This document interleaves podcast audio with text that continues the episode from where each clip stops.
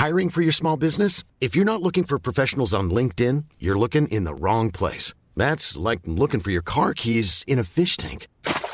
LinkedIn helps you hire professionals you can't find anywhere else, even those who aren't actively searching for a new job but might be open to the perfect role. In a given month, over 70% of LinkedIn users don't even visit other leading job sites. So start looking in the right place. With LinkedIn, you can hire professionals like a professional. Post your free job on linkedin.com slash people today.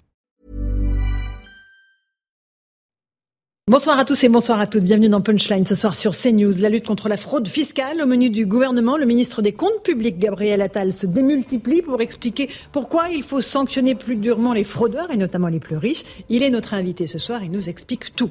Une manifestation d'ultra-droite qui provoque la polémique. La première ministre Elisabeth Borne se dit choquée par les images de ces hommes et femmes vêtus de noir et cagoulés défilant dans les rues de Paris samedi. Le ministre de l'Intérieur, Gérald Darmanin, demande au préfet d'interdire tous les rassemblements de cette mouvance baptisé Comité 9 mai. Enfin, la solitude du président Macron, un 8 mai sans public et sans français, ambiance sépulcrale sur les Champs-Élysées. Voilà les menus de nos débats ce soir dans Punchline. Et tout de suite, c'est le rappel des titres de l'actualité avec Adrien Spiteri. Il est 17h.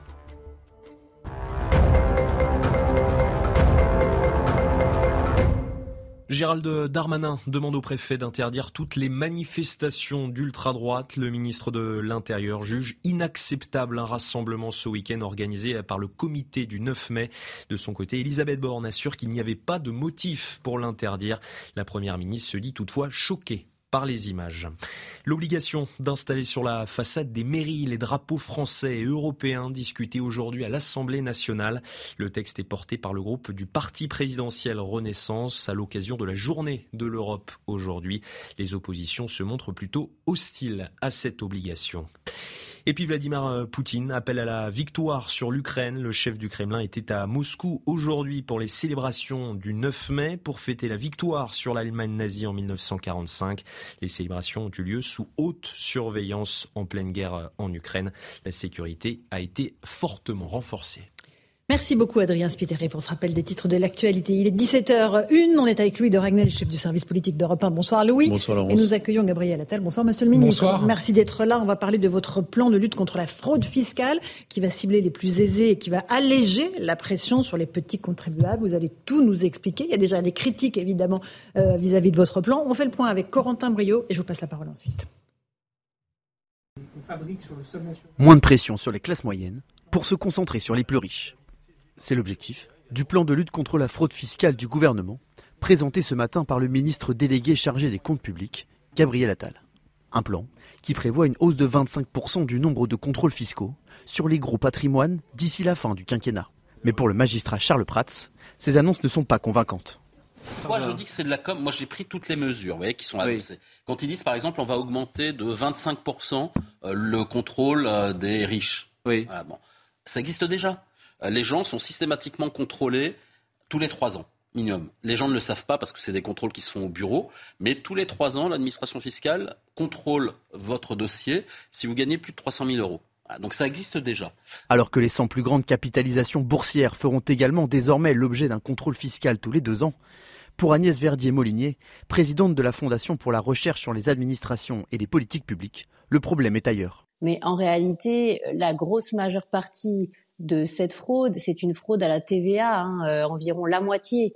Donc c'est pas la fraude de ménages ultra riches, c'est plutôt la fraude de, de- d'entreprises qui sont créées plutôt ad hoc pour frauder la TVA.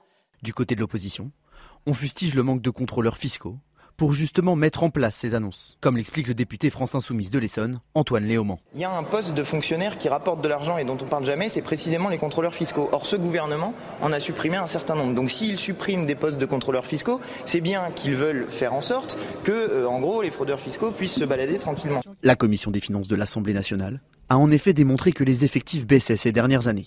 Mais en 2022, l'action des services du ministère de l'économie pour lutter contre la fraude a permis à l'État de récupérer 14,6 milliards d'euros en impôts et pénalités.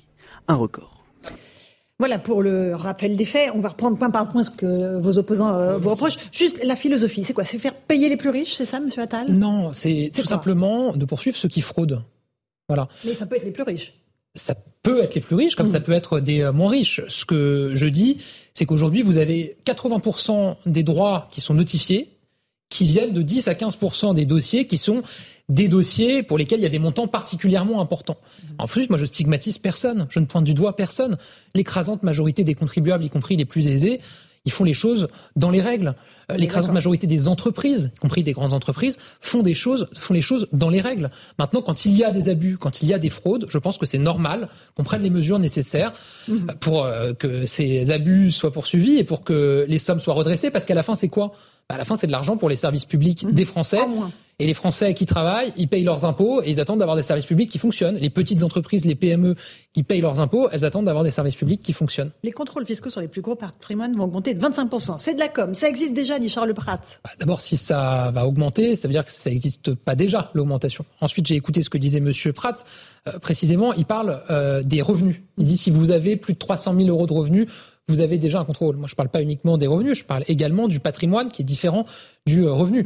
Mais l'objectif, c'est de dire que dès lors que vous avez, euh, en montant euh, les principaux dossiers qui sont des dossiers, oui, du haut du spectre, comme on dit, avec des montants de redressement importants, c'est normal de renforcer un certain nombre de contrôles. Et de l'autre côté, et de quoi, 200 000 euros, 300 000 euros oui, ça peut être 400 plusieurs 000? centaines de milliers d'euros. Et de l'autre côté, je veux aussi alléger la pression sur euh, les classes moyennes, les contribuables moyens, et sur euh, les patrons de PME, les petits patrons. Mhm. Parce qu'un contrôle fiscal, ça peut être assez angoissant quand vous n'avez pas Ah, forcément, quand vous n'avez pas forcément un conseil euh, euh, euh, administratif ou ju- juridique auprès de vous. Et donc effectivement, je vais lancer un plan massif de régularisation plutôt que contrôle fiscal. On l'a déjà développé ces dernières années. L'an dernier, c'est un milliard 200 millions d'euros qui ont été régularisés à la place de lancer un contrôle. C'est-à-dire qu'on dit voilà, voilà ce qu'on a déclaré et détecté, voilà ce qu'on a détecté. Est-ce que vous êtes d'accord pour on fait dire un accord à l'amiable, c'est ça? Non, c'est voilà ce qu'on a détecté. Est-ce que vous êtes d'accord pour dire que vous remboursez plutôt qu'on ouvre un contrôle, on va tout regarder, etc. Bon, moi je veux massifier ça. Donc il y a 200 agents supplémentaires qui vont être dédiés à ça pour que le petit contribuable, le patron de PME, il, il- puisse avoir accès à quelque chose de plus euh, de plus simple et qu'on allège un peu la pression. La fraude à la TVA, est-ce que Oui. c'est pas ça finalement le vrai sujet? Si euh, la fraude à la Agnès TVA, Verdier-Molinier. elle est estimée, Agnès Verdier-Molini a totalement raison, elle est estimée autour de 20 milliards d'euros par an euh, par une étude très sérieuse qui a été réalisée par l'INSEE et la Direction générale des finances publiques. Pourquoi est-ce que dans ce plan, je ne parle pas de la fraude à la TVA? Parce que les mesures pour lutter contre la fraude à la TVA, je les ai déjà prises en arrivant à Bercy cet été, puisque j'ai fait adopter l'été dernier dans euh, un texte de loi au Parlement la réforme de la facturation électronique entre les entreprises, dont tous les spécialistes euh, disent euh, que c'est ce qui va nous permettre de lutter efficacement contre la fraude à la TVA. Donc cette réforme, elle est déjà engagée, elle est déjà votée, elle va se mettre en place à partir de 2024 progressivement en commençant par les grandes entreprises. Donc Agnès Verdier a raison de dire que la fraude à la TVA, c'est un très gros sujet, mais on a déjà pris les mesures qui vont nous permettre d'y répondre. Un dernier mot, et après je passe la parole à Louis Dragnel. Les contrôleurs fiscaux, euh, il en manque. Vous en avez supprimé, euh, dit l'opposition. Alors, il y a des postes qui ont été réduits à la Direction générale des finances publiques, mais moins sur la question du contrôle fiscal que sur le calcul de l'impôt et le recouvrement de l'impôt. Qu'est-ce qui s'est passé ces dernières années? On a fait le prélèvement à la source. On a dématérialisé beaucoup de procédures. Maintenant, vous avez la déclaration qui est pré-remplie. Euh, on a supprimé un certain nombre de taxes. La taxe d'habitation, la redevance télé. Donc, vous avez des fonctions administratives qui étaient chargées de calculer l'impôt et de le recouvrer qui effectivement ont été supprimées. Mais sur le contrôle fiscal, euh, c'est pas là où il y a eu euh, les principales économies d'effectifs. Ça se compte peut-être en quelques centaines, parce que là aussi la numérisation a aidé. Mais vous avez aujourd'hui 10 000 agents du contrôle fiscal euh, dans notre administration. Ça passera à 11 500 d'ici à la fin du quinquennat. Donc on crée 1500 effectifs supplémentaires. Louis.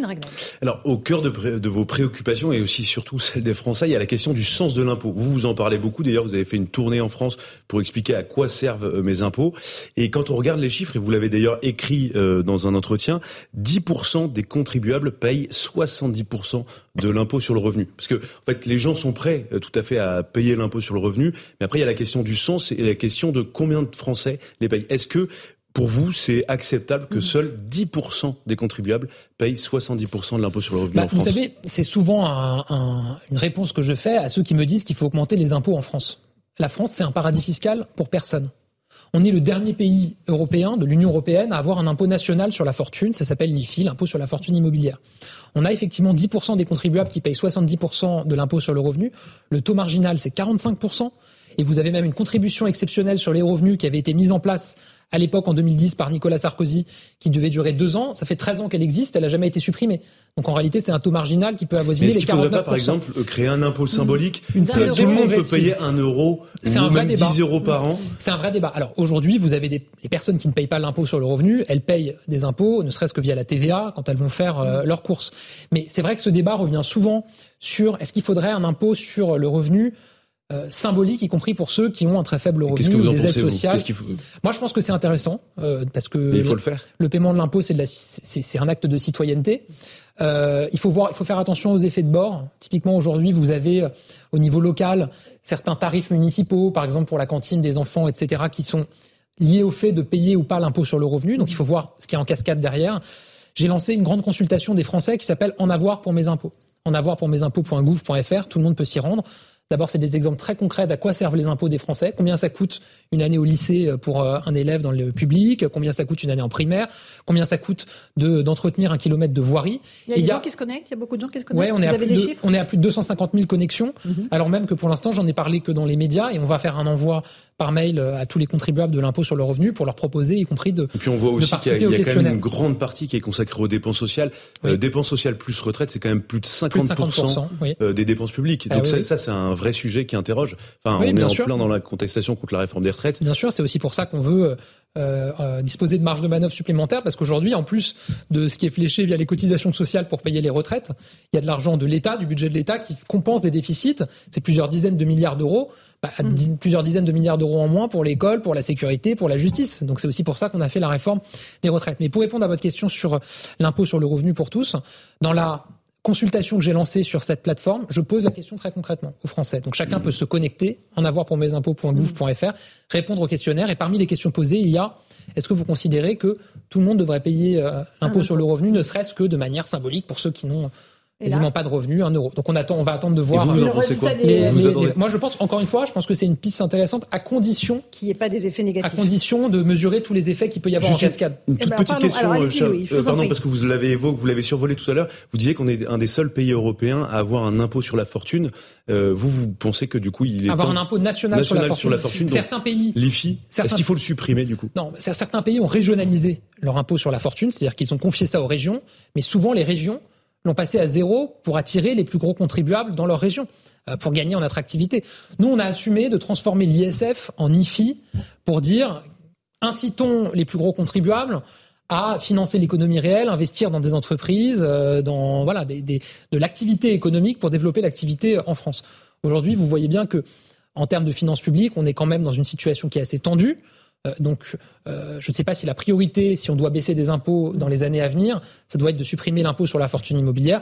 Moi, je regarde plutôt ce qu'on peut faire pour les classes moyennes qui euh, travaillent, pour leur redonner de l'oxygène. Alors, un tout petit mot sur les particuliers. Vous l'avez évoqué, ce principe de bonne foi qui va primer, avec une remise des pénalités automatiques pour la première erreur. Qu'est-ce que ça veut dire concrètement? C'est-à-dire que quand l'administration se trompe, non seulement elle vous rembourse, mais elle va avoir une petite pénalité au passage? Oui, alors il y a deux mesures, en plus de ce que j'ai avancé tout à l'heure sur les régularisations en masse euh, il y a euh, le fait que euh, quand un contribuable commet une erreur, et ça peut arriver, ça peut arriver pour un contribuable particulier, ça peut arriver pour une entreprise de commettre une erreur, eh ben il n'y a pas de pénalité la première fois. Il n'y a pas de montant minimum, maximum. Il y aura une discussion parlementaire au moment du projet de loi de finances. On regardera si on veut mettre un plafond, parce qu'effectivement, si mhm. vous avez une très grande entreprise multinationale, bon, il faut voir si on peut, si on met un plafond. Mais en tout cas, moi, pour les classes moyennes, les patrons de petites entreprises, de PME, je veux vraiment qu'il puisse y avoir, et c'est dans la lignée de ce qu'a euh, souhaité le président de la République dès le précédent quinquennat avec le droit à l'erreur. Donc là, c'est systématiser, rendre automatique quelque chose qu'on avait commencé à développer.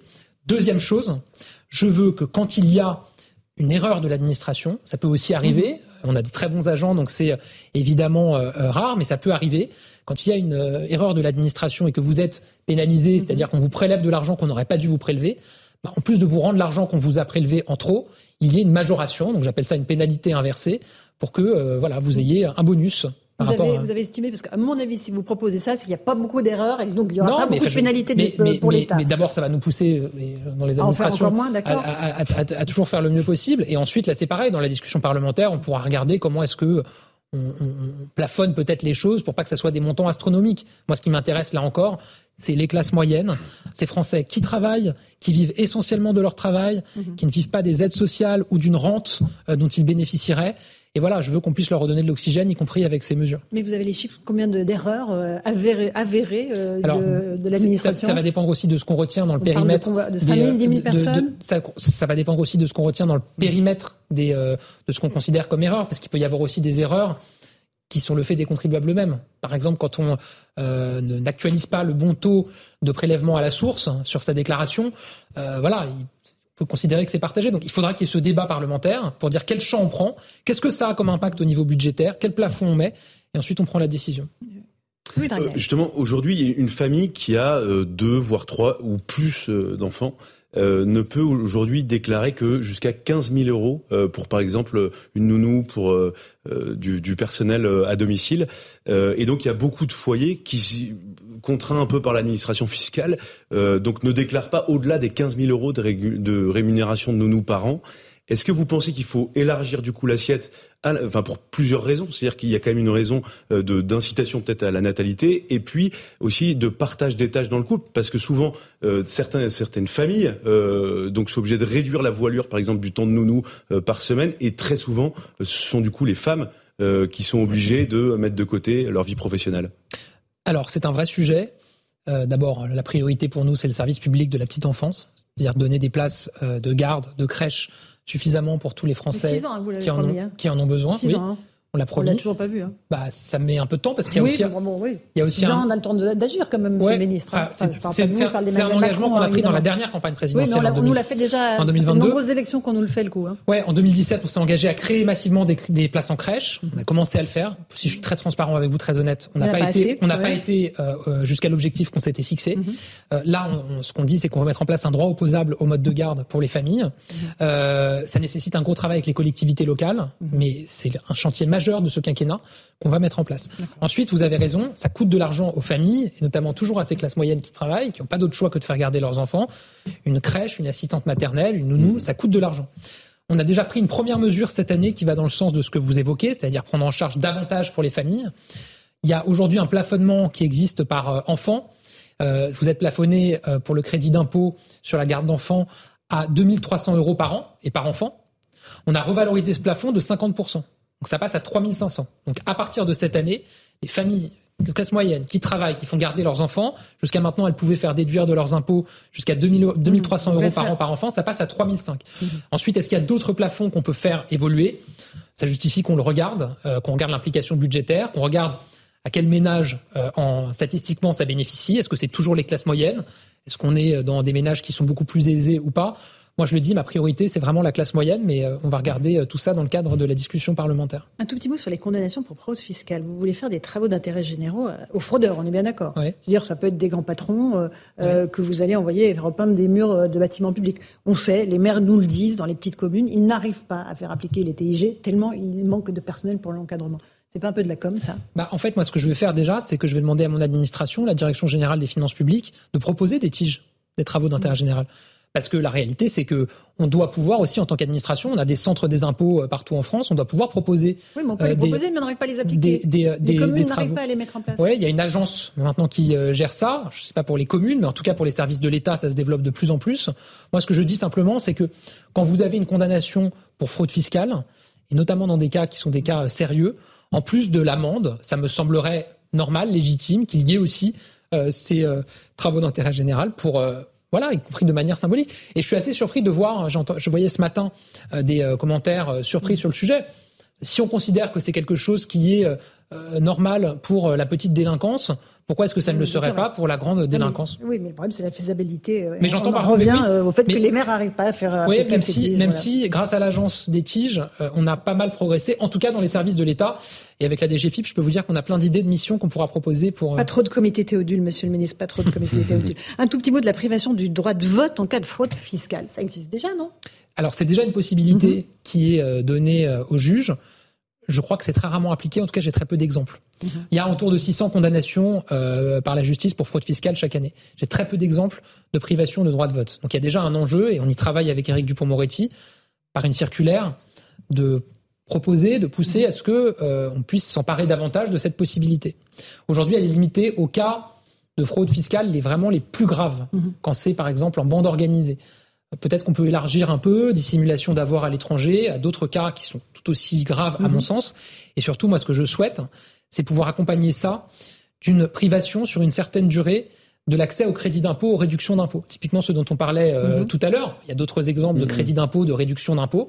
Quelqu'un qui a fraudé de manière grave, qui a dissimulé des avoirs à l'étranger, ça me semblerait légitime que sur une certaine durée, il y ait une sanction d'indignité fiscale et civique ou sur une certaine durée, pas de droit de vote et pas d'accès euh, au crédit d'impôt, aux réductions d'impôt. Est-ce qu'il faut aller plus loin J'entendais un responsable politique de Europe Écologie Les Verts ce matin qui disait les sportifs français qui ne payent pas leurs impôts en France, il faudrait les priver de, de jouer en équipe de France. Il faut aller plus loin pour ceux qui ne payent pas leurs impôts dans notre pays. Mais en fait, vous avez aujourd'hui une législation en France, en Europe et dans le monde.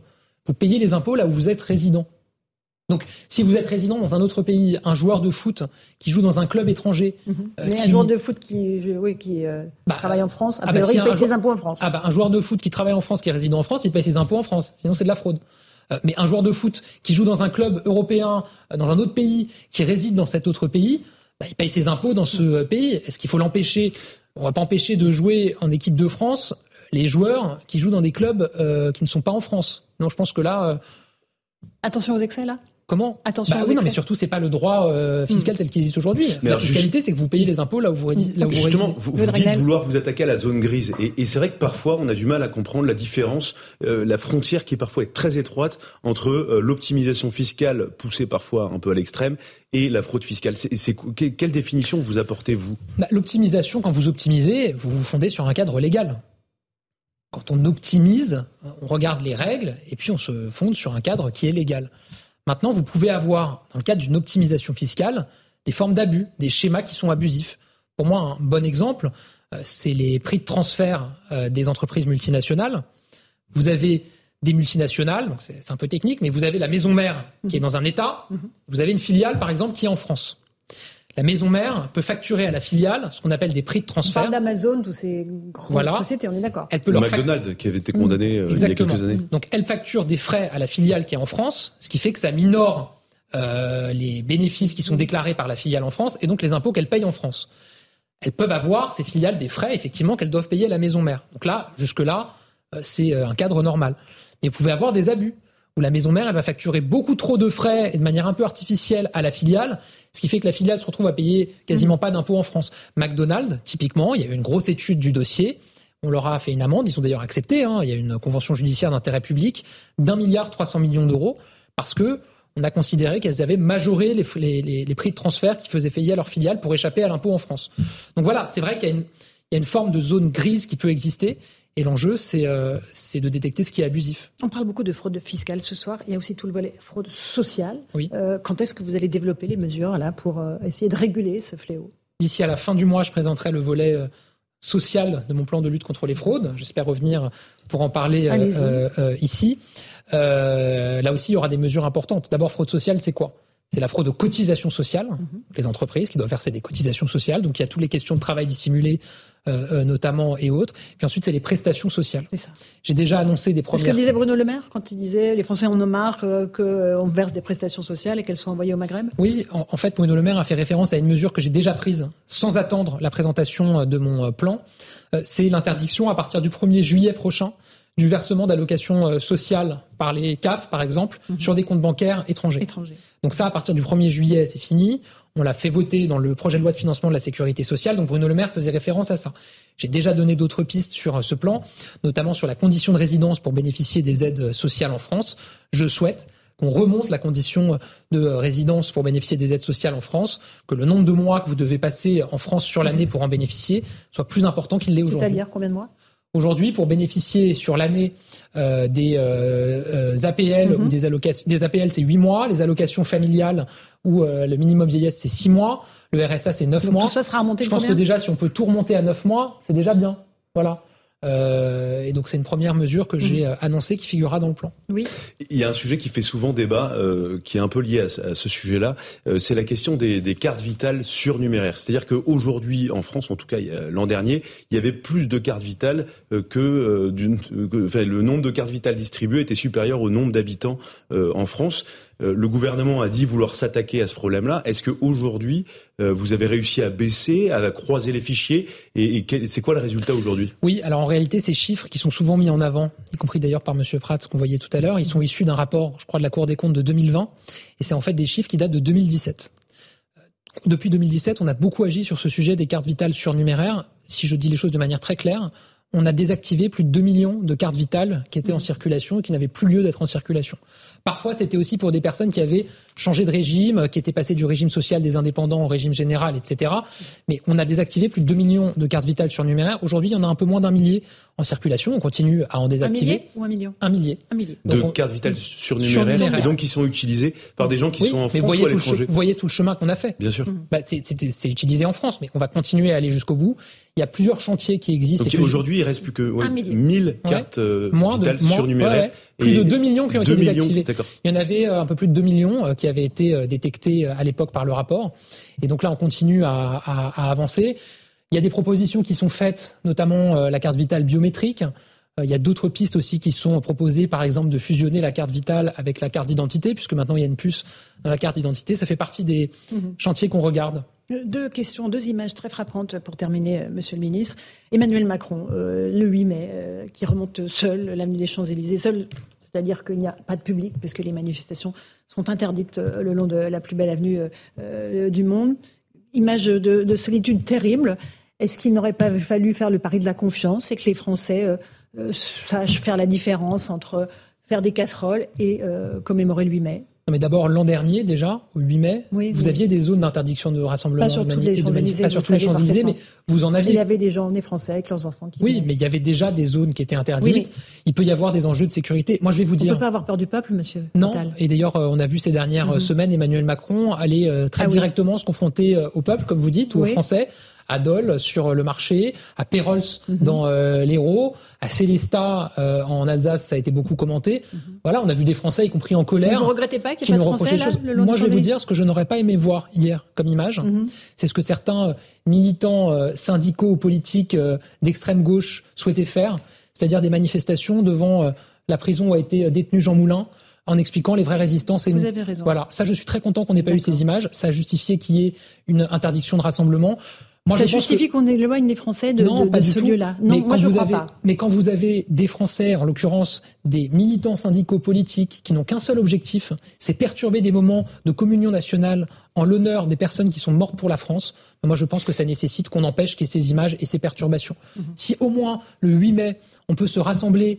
en mémoire de ceux qui ont donné leur vie pour le pays, euh, sans qu'il y ait des perturbations et sans qu'on vienne finalement on s'en prendre aussi à leur les mémoire. de partout. Comment si on, vous entend, faut enlever les Français de partout. Quoi. non, c'est pas ce que je dis. Je dis que, que, que s'il y a des rassemblements qui sont annoncés pour perturber des commémorations en l'honneur des Français morts pour la France, c'est légitime de prendre des mesures pour l'en empêcher. Et moi, ce qui m'intéresse, Après, vous aviez, pardon, vous aviez des rassemblements pour le 8 mai partout en France, comme à chaque 8 mai, qui se sont euh, déroulé dans des conditions euh, normales euh, où les Français ont pu aller au monument aux morts de leur commune auprès des anciens combattants, des élus locaux. Non, je trouverais quand même intéressant que vous puissiez qualifier cette image. C'est-à-dire qu'il y a eu deux moments dans l'histoire récente où il y a eu un 8 mai avec une, une, avenue des Champs-Élysées qui était complètement vide. C'était au moment du Covid. Ça, on peut tout à fait le comprendre pour des raisons complètement extérieures à la politique du chef de l'État. Et là, pour le coup, c'est pour une raison qui est liée à son engagement politique, à son programme, à cette réforme des retraites. Il, a, il a dit la, la responsabilité est quand même différente. Moi, je, je, n'ai pas de raison de remettre en cause les décisions du ministère de l'Intérieur pour assurer la sécurité des événements comme la commémoration du 8 mai. S'ils prennent des décisions, c'est que le ministère de l'Intérieur considère qu'il ne doit pas y avoir de perturbations mmh. euh, et qu'il y a des menaces sur la, la tenue d'un événement qui, je le rappelle, est dédié à la mémoire de celles et ceux qui sont morts pour la France. Euh, un, dernier mot concernant euh, l'interdiction demandée par Gérald Darmanin, une demande faite au préfet d'interdire tous les rassemblements d'une mouvance d'ultra-droite euh, baptisée Comité 9 mai. 600 militants qui ont défilé dans les rues de Paris samedi, cagoulés, de noir vêtus. Peut-être qu'on va voir cette image. Est-ce qu'elle vous choque, cette image, comme elle a choqué la première ministre Elisabeth Borne? Oui, elle est choquante. D'ailleurs, on sait que dans la loi, on n'a pas le droit, je crois, dans des manifestations, de se masquer le visage. C'est d'ailleurs, il y a des un personnes... An un an d'emprisonnement et 15 000 euros d'amende. Il y a des personnes qui se masquent le visage aussi dans des rassemblements d'ultra-gauche, euh, ce qui est aussi interdit dans la loi, je le rappelle. Voilà. Ensuite, Gérald Darmanin a annoncé maintenant quelle serait la doctrine. D'accord. Mais est-ce que dans les faits, ça va changer quoi que ce soit? Les arrêtés seront peut-être cassés, évidemment? C'est ce qui s'était passé dans une précédente manifestation de ce comité 9 mai, manifestement. Donc euh, voilà, mais ce qu'a annoncé Gérald Darmanin, c'est que désormais, ce sera euh, la justice qui se prononcera systématiquement pour ce type de rassemblement. Gabriel Attal était l'invité de Punchline. Merci beaucoup d'être venu sur CNews. On se retrouve dans un instant euh, pour la suite de notre émission. A tout de suite. 17h30, on se retrouve en direct dans Punchline sur CNews. Tout de suite, le rappel des titres de l'actualité avec Adrien Spiteri.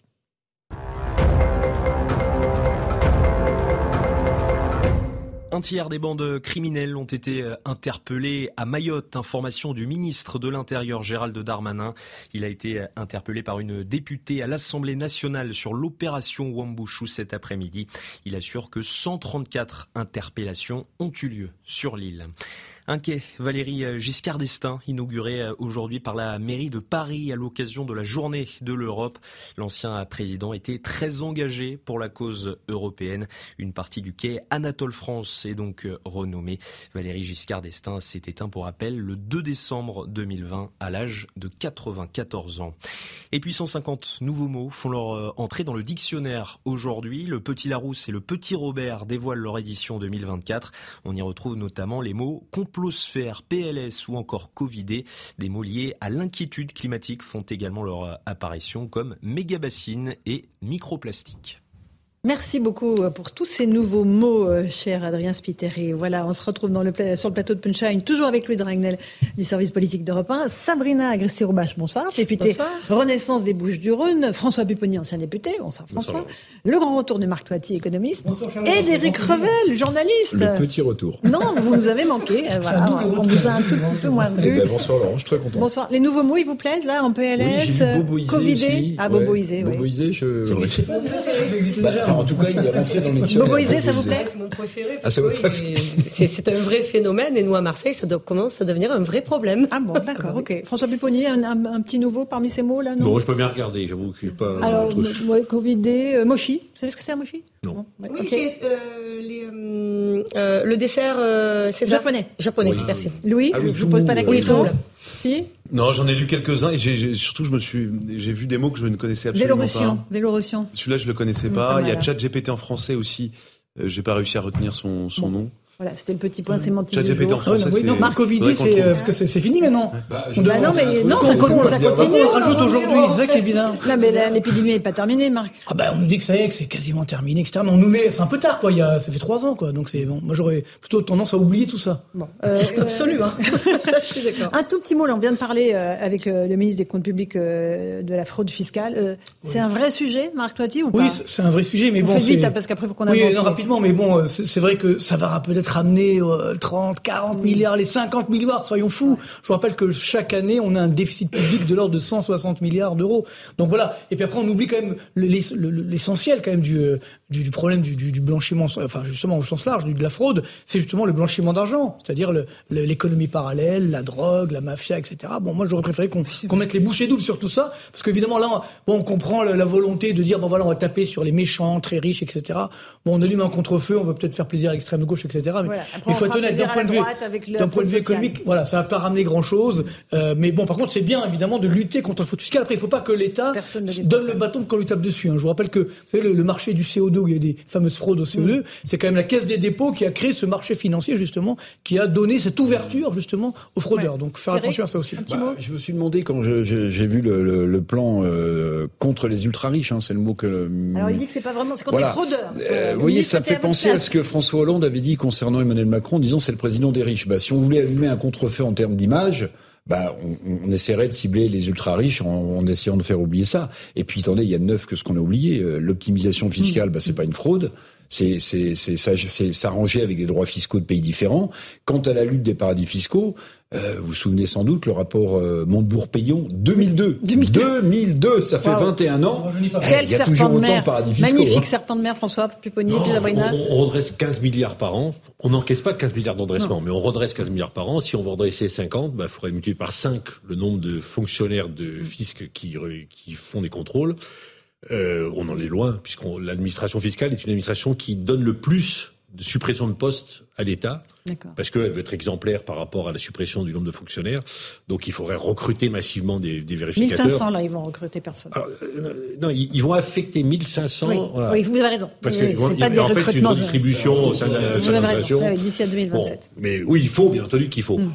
Après, effectivement, il y a une communication, voilà, sur qui on va aller, et on va, ce que dit le ministre aussi. Attention, pas trop, trop les ultra riches Laisser un, baisser un peu la pression sur les PME. Oui, et sur les. Parce que qui vivent mal, après deux ans de Covid, de devoir être contrôlés. Juste une chose très simple, parce que vous voyez, par exemple, il y a la fraude à la TVA. Si on supprime la TVA entre les entreprises, il n'y aura pas de fraude. Oui, ça c'est du bon sens. Oh, mais avant que l'État abandonne une ah, taxe. parce que c'est comme pour régler le problème de la drogue, il faut dépénaliser. Non, mais c'est même le. Non, mais c'est ça qui est dramatique, c'est qu'il y, a des solutions très simples qu'on ne veut toujours pas appliquer bah pour montrer du doigt tel ou tel. Après, oui, mais il y aura le débat sur euh, comment est-ce qu'on récupère euh, le montant de la TVA. agressé Robache. Non, on ne récupère pas, Allez, les garçons, un dernier mot. Allez-y. Juste un dernier mot. Non, ce qui est bien, en tout cas, moi, je l'ai regardé attentivement, c'est, euh, par exemple, le droit à l'erreur pour les, petites entreprises et les PME. Une fois. Une fois. Non, mais c'est important parce que vous savez, quand vous êtes un petit chef d'entreprise, moi j'ai créé ma boîte, tout le monde n'a pas les outils, euh, euh, donc les, conseillers fiscaux, les experts comptables. Donc non, je trouve que le, droit à l'erreur, c'est probablement ce qu'il faut retenir de, de ce plan. J'aimerais qu'on parle de ce qu'a annoncé Gérald Darmanin cet après-midi, euh, c'est tombé euh, avant l'émission, euh, l'interdiction de manifester pour un groupuscule d'ultra-droite, 600 militants qui ont manifesté dans les rues de Paris samedi. Euh, cagoulés, euh, avec, euh, on le voit, des drapeaux terribles. on va regarder le sujet de Vincent Fernandez et puis on va vous passer la parole pour savoir si vous pensez que oui ou non, il faut interdire tous ces rassemblements. Ils étaient plusieurs centaines à défiler dans les rues de Paris samedi. Des militants de l'ultra-droite habillés en noir, cagoulés. Dans leurs mains, des drapeaux arborant la croix celtique, un symbole de l'extrême droite et de mouvements suprémacistes blancs. Un cortège pour rendre hommage à un militant mort en 1994 alors qu'il tentait d'échapper à la police. Les images ont choqué jusqu'à la Première ministre. Je trouve assez choquant les images qu'on a pu voir, mais voilà, c'est aussi euh, notre démocratie de, de garantir le droit à manifester. De son côté, Gérald Darmanin a demandé au préfet d'interdire toutes les manifestations d'extrême droite. Tout militant d'ultra-droite ou d'extrême droite, ou toute association ou collectif à Paris comme partout sur le territoire national, qui déposera des manifestations dans ce sens que vous avez euh, décrit. Prendra, les préfets prendront des arrêtés d'interdiction et nous laisserons donc les tribunaux juger de savoir si la jurisprudence permettront en effet de tenir ces manifestations. Pour Marine Le Pen, pas besoin de tribunaux puisque la loi existe déjà. En République, on ne manifeste pas masqué et en uniforme. Voilà. Et je considère que ces provocations ne peuvent pas être tolérées, quel que soit le camp dont euh, ces provocations émanent, c'est inadmissible. Et le gouvernement a la possibilité de faire appliquer la loi, car la loi existe. Or, le gouvernement ne le fait pas. Dans un communiqué, la préfecture de police assure que rien ne l'autorisait à interdire cette manifestation qui a lieu tous les ans. Effectivement, François Péponi, pourquoi avoir autorisé cette manifestation On ne découvre pas qui, défile cagoulé. Quoi. Pour deux raisons, oui. Parce que tous les ans, depuis dix ans, la mort de ce militant d'extrême droite, la manifestation a lieu et ne posait pas de problème. Et il y a trois mois. Pas de problème d'ordre public. D'ordre public. Voilà. Donc il y a trois mois, il y a une manifestation qui a été interdite, qui était un peu similaire et le tribunal a suspendu l'arrêté préfectoral. Donc là, le préfet de police a dit, moi, ça fait dix ans que ça se passe bien, il n'y a pas de risque de trouble à la République, la personne qui a demandé l'autorisation, elle ne pose pas de problème. Après, ils ont été débordés. Mmh. Donc ce qu'a décidé le, le, le, ministre maintenant, c'est de dire, on ne prendra plus de risque. Systématiquement, lorsqu'une manifestation de ce genre sera déposée, ça sera interdit charge aux tribunaux de décider si c'est légal ou pas. Parce qu'il faut motiver l'interdiction. oui, oui, donc Louis, euh, aucune chance que ça. En fait, le, sujet très clairement, il est, il est uniquement politique. L'objectif de Gérald Darmanin, c'est de d'obliger Marine Le Pen à se justifier et à dire non je, ce ne sont pas mes amis. Elle non. fait. Et exactement. Et donc c'est de, de, placer Marine Le Pen sur la défensive. Il l'a déjà fait la semaine dernière euh, avec en créant une, un début de crise de, diplomatique avec l'Italie Mhm. euh, à la suite du déplacement de Jordan Bardella à la frontière franco-italienne. Parce qu'en fait, quand on regarde euh, du point de vue du droit, et moi, je, je avant euh, l'émission, j'ai appelé quelques préfets. Globalement, ça ne change rien euh, ce que dit euh, Gérald Darmanin, parce que euh, d'ailleurs. Laurent Nunez, le préfet de police de Paris, le dit, la première ministre le dit, c'est-à-dire que rien, du point de vue du droit, ne permettait d'empêcher l'organisation de cette manifestation. Tant que vous n'avez pas de, de trouble à l'ordre public avéré, qu'il n'y a pas de, de, vous n'avez pas la certitude qu'il y aura des incitations à la raciale, qu'il y aura euh, des gens avec des croix gammées ou des gens qui feront du négationnisme. Non, mais c'est ça les, les motifs aujourd'hui d'interdiction. Vous, vous, vous ne pouvez pas euh, interdire une manifestation. Et, et donc en fait, le, le- ça- globalement, ça ne sert à rien. C'est juste de la politique parce que d'un point de vue administratif, c'est même euh, assez gênant pour le ministère de l'Intérieur puisque le ministre de l'Intérieur va demander au préfet de d'interdire des manifestations qui certaines d'entre elles ne peuvent pas l'être. Donc le tribunal administratif va, va, va annuler en fait la décision du préfet. Et donc ça va être un peu humiliant euh, pour les, Oui, les mais ces représentants de images sont l'État. terribles, enfin, Madame la, la Oui, mais attendez, Renaissance. attendez. Attendez, Louis, oui, mais je vais passer la parole. Non, mais non, moi je m'en remets pas. Moi, je, je ne m'en remets pas. En fait, je savais même pas que ça pouvait euh, exister en 2023. Euh, C'est non, là on fait quand même un bon. euh, on fait un 70 ans en arrière. Euh, C'est non, non, mais vraiment, en fait. Vous savez, euh, à un moment donné, on peut pas non plus euh, faire semblant. Ce que vous dites sur le plan juridique, vous avez raison. N'importe qui qui comprend un peu le droit, vous avez raison.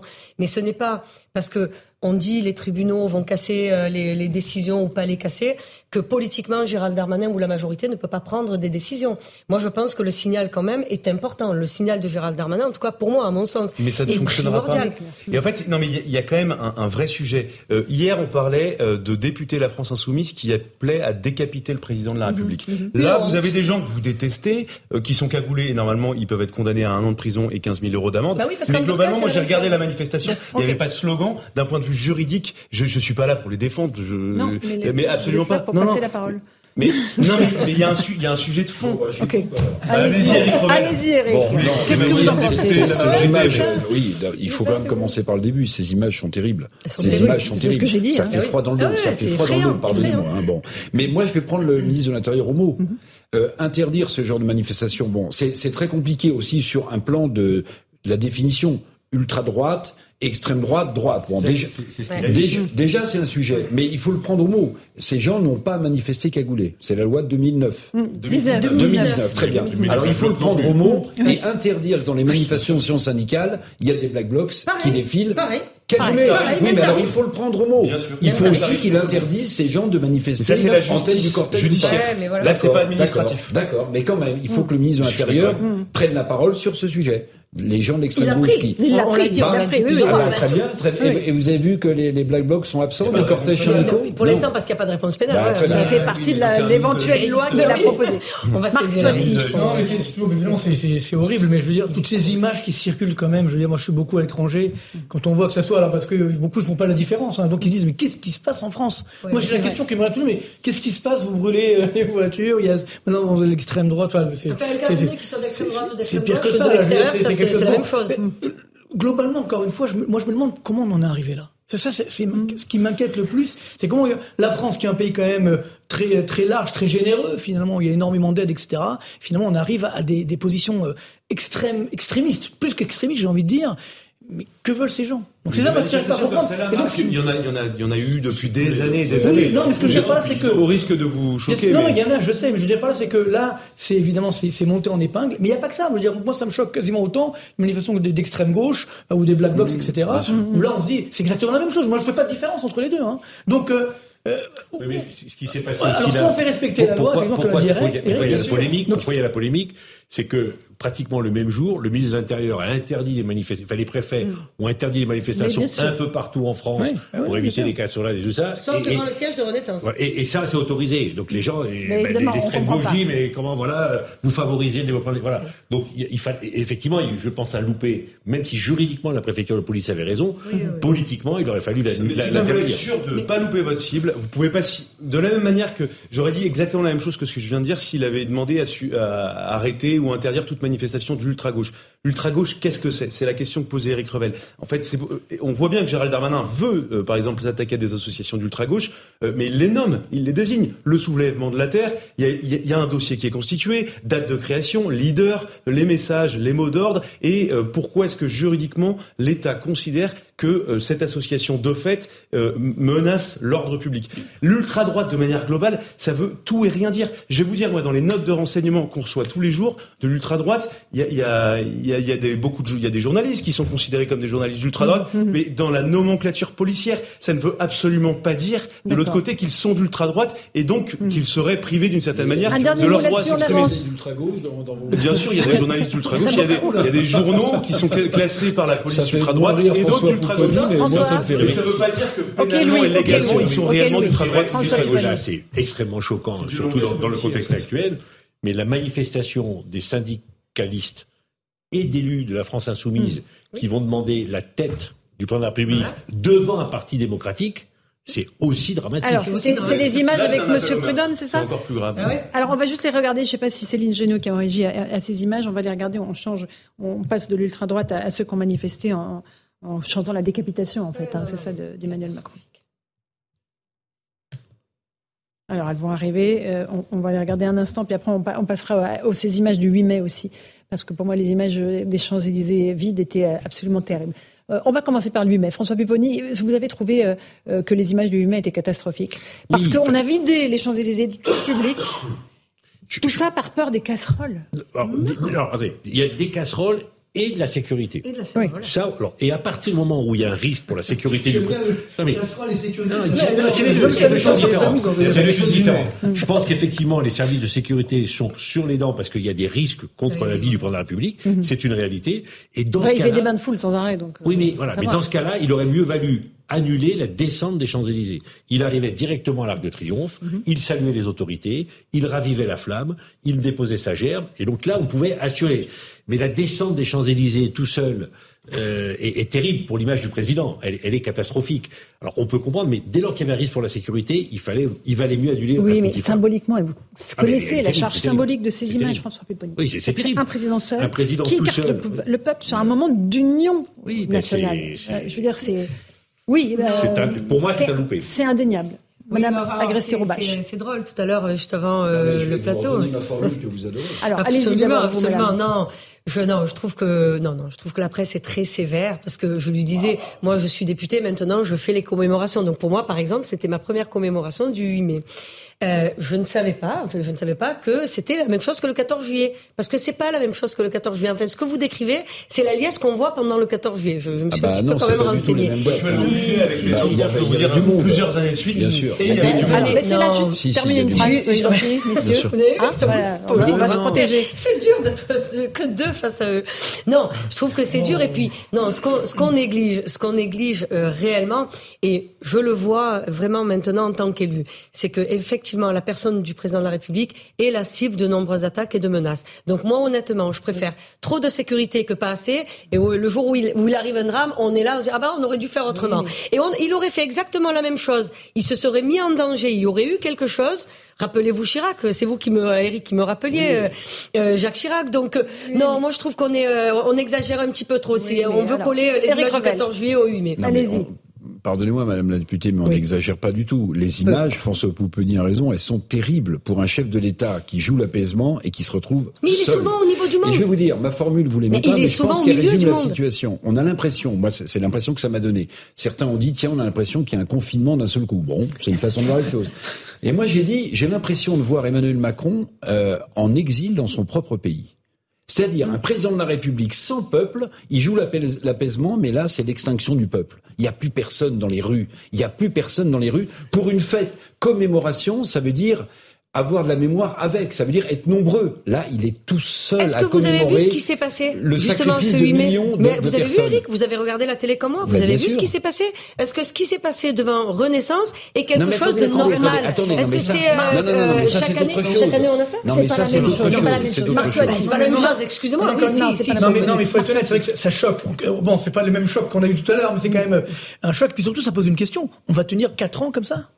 Non, non, mais c'est un vrai sujet. Moi, je me dis comment il va réussir à, à, restaurer la confiance, à redonner une direction, parce que c'est ça le but. Ok, là, euh, on a bien compris. mais moi, à mon avis, je pense que c'est pas justement en interdisant les casseroles ou autres ou les sécurités. Non, ça, je suis non, non, mais non, mais ça encore une fois, on peut pas non, employer les, policiers à contrôler les sacs. Euh, je veux dire, s'il y a des casseroles ou pas. Donc, il faut aujourd'hui, ben, il faut une. Alors, je sais pas la réponse. D'où peut venir cette impulsion? C'est pas en disant voilà, on va lutter contre la fraude fiscale que ça va redonner une impulsion. Donc, c'est ça qui ce qui s'est passé devant Renaissance quand on demande la, tête du président de la République. Non, mais, on va pas. C'est peut-être une étape. Je on veut pas, on veut pas un président qui se qui se plaigne ou qui soit victime. On veut un président qui, qui soit leader. non, mais ben oui, non, c'est un peu ça, euh, qui soit leader. Et quand il va au milieu des gens, Marc, on lui reproche. C'est dommage. C'est dommage. Symboliquement, symboliquement. C'est dommage. Le 8 mai, comme le 14 juillet, la descente des Champs-Élysées, ça a du sens. C'est le président. Rappelez-vous les images de, du, du, du, général de Gaulle ou Georges Louis avec des voitures décapotables qui passaient sur les Champs-Élysées et qui mm. saluaient la foule. Alors après, ça a été supprimé parce que, quoique, il y, avait, il, y il y la descente dans le, dans le, dans le véhicule dans le militaire. Euh, en 2017. en 2017, par exemple. Donc ça a du sens et c'est une, une, une communion entre le peuple et les autorités de la République pour commémorer la, la mémoire de ceux qui sont tombés et qui ont sauvé la France.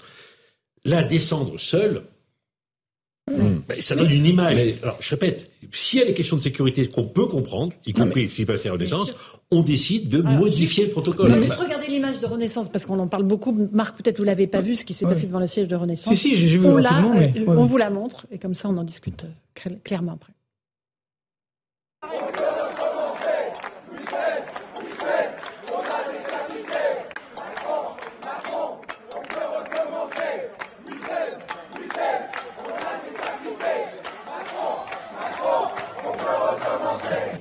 Louis XVI, on l'a décapité, Macron. Mais là, on, est non, mais sérieusement. Vous avez l'explication Non, non, non, sur la sécurité, par exemple, justement, depuis l'affaire de, Jacques Chirac, bah, euh, quand on rentre sur les Champs-Élysées, bah, on contrôle s'il n'y a pas des armes. Là, là, effectivement, de la sécurité. On contrôle pas s'il n'y a pas de casserole.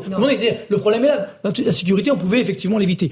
Là, c'est effectivement quelque chose d'assez grave également. Mais moi, je me souviens, j'avais fait un débat il y a quelques années avec, euh, avec Jean-Luc Mélenchon.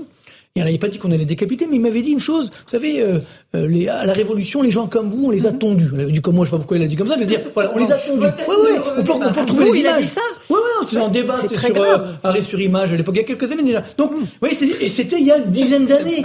Vous voyez ce que je veux dire? Donc qu'aujourd'hui on représente pour le bon. Mais encore une fois, l'image qu'on laisse. Mais Robespierre aussi, on l'a décapité. C'est ça le problème.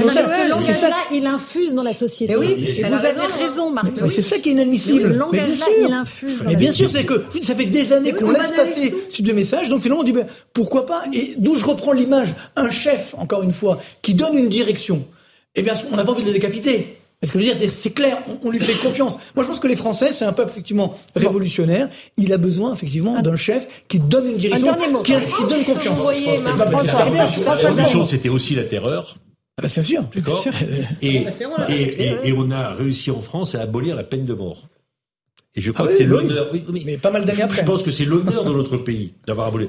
Et dire, mais entendre des députés, parce qu'il y a un député oui, il y a un député. C'est un conseil régional. Il n'y en a pas qu'un. Il n'y en a pas qu'un. Et qui dit, on va décapiter quelqu'un, c'est un appel au meurtre. Et dire qu'on va décapiter le président de la République, c'est une offense faite au président de la République, c'est un délit, et c'est un appel Mais ça peut être donc. Euh, bah pour moi, je comprends pas. je ne comprends pas qu'on ait pas. Mais vous allez voir, ils vont défendre la liberté d'expression ah bah et d'opinion. Non, mais eux, c'est pas Charlie Hebdo. C'est ce que j'ai répondu la dernière fois, Louis. Bah, moi, j'ai réagi hier chez Sonia Mabrouk. À un moment donné, la presse, c'est la presse, c'est son travail, c'est votre travail d'être satirique pour la presse satirique. C'est votre travail de contredire, de challenger, de fouiller, de faire des enquêtes. Mais là, ce qu'on voit quand on est élu, quand on a un mandat donné par le peuple, c'est une honte. Moi, vous savez que j'ai honte pour ces députés, parce que le pire, juste si vous me permettez, sur les députés... Parce que vous avez croisé là euh, au Parlement. Mais on les croise, mais ils n'ont rien dans le froc ces gens. Mais je vous le dis, parce que quand vous les avez en tête à tête, c'est pas les mêmes. Ils se déballonnent. Ils, sont, bah, ils se déballonnent direct. Mais direct, jamais vous verrez un Thomas Porte venir euh, mal me parler ou mal parler à personne, à qui que ce soit.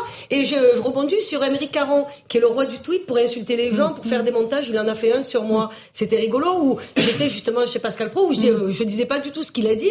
Et en fait, il a fait un montage. Il vient de la télé comme nous. Mm. Moi, je suis productrice télé. Je sais faire un chant contre chant et je vais, mm. je fais dire exactement ce que je veux à une image. Donc manipulation quand vous les des avez, images. quand vous les avez en tête à tête, je le répète, les députés LFI n'ont rien dans le froc. Très bien. Punchline ce soir. Ah oui, Voilà. Avec Sabrina Agresti. Là, Petite pause. On se retrouve dans un instant Ah non, sur CNews et sur bon. Europe 1.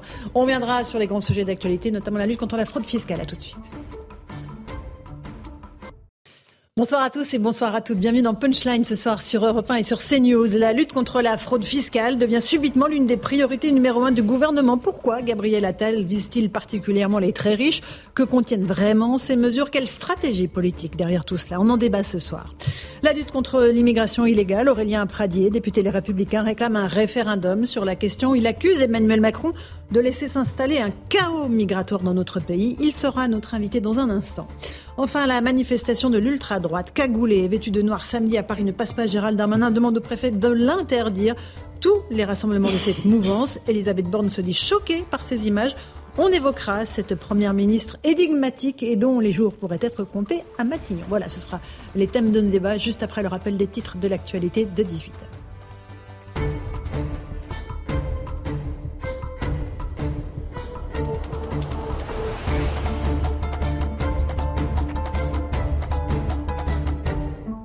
Est pile 18h. Bienvenue si vous nous rejoignez sur Europe 1 et sur CNews. Gérald Darmanin demande au préfet donc d'interdire toutes les manifestations d'ultra-droite. Le ministre de l'Intérieur juge inacceptable un rassemblement ce week-end organisé par le comité du 9 mai. De son côté, Elisabeth Borne assure qu'il n'y avait pas de motif pour l'interdire. La première ministre se dit toutefois choquée par ces images. L'obligation d'installer sur la façade des mairies les drapeaux français et européens, euh, discutée aujourd'hui à l'Assemblée nationale. Le texte est porté par le groupe Renaissance, le parti présidentiel, à l'occasion de la journée de l'Europe. Les oppositions, notamment le Rassemblement national, se montrent hostiles à cette obligation. Un Français soupçonné d'être un djihadiste demande à rentrer sur le territoire. Brian Dancona avait rejoint la Syrie fin 2013. Début mai, il s'est présenté au consulat de France à Istanbul accompagné de sa fille. Il a demandé donc à rentrer en France. Visé par un mandat d'arrêt international, il risque d'être poursuivi pour association de malfaiteurs en relation avec une entreprise terroriste.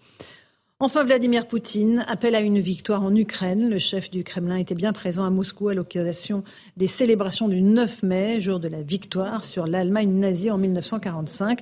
Des célébrations sous haute surveillance, avec une sécurité évidemment très renforcée pour le maître du Kremlin. Voilà pour les grandes lignes de l'actualité. 18h01 et 23 secondes.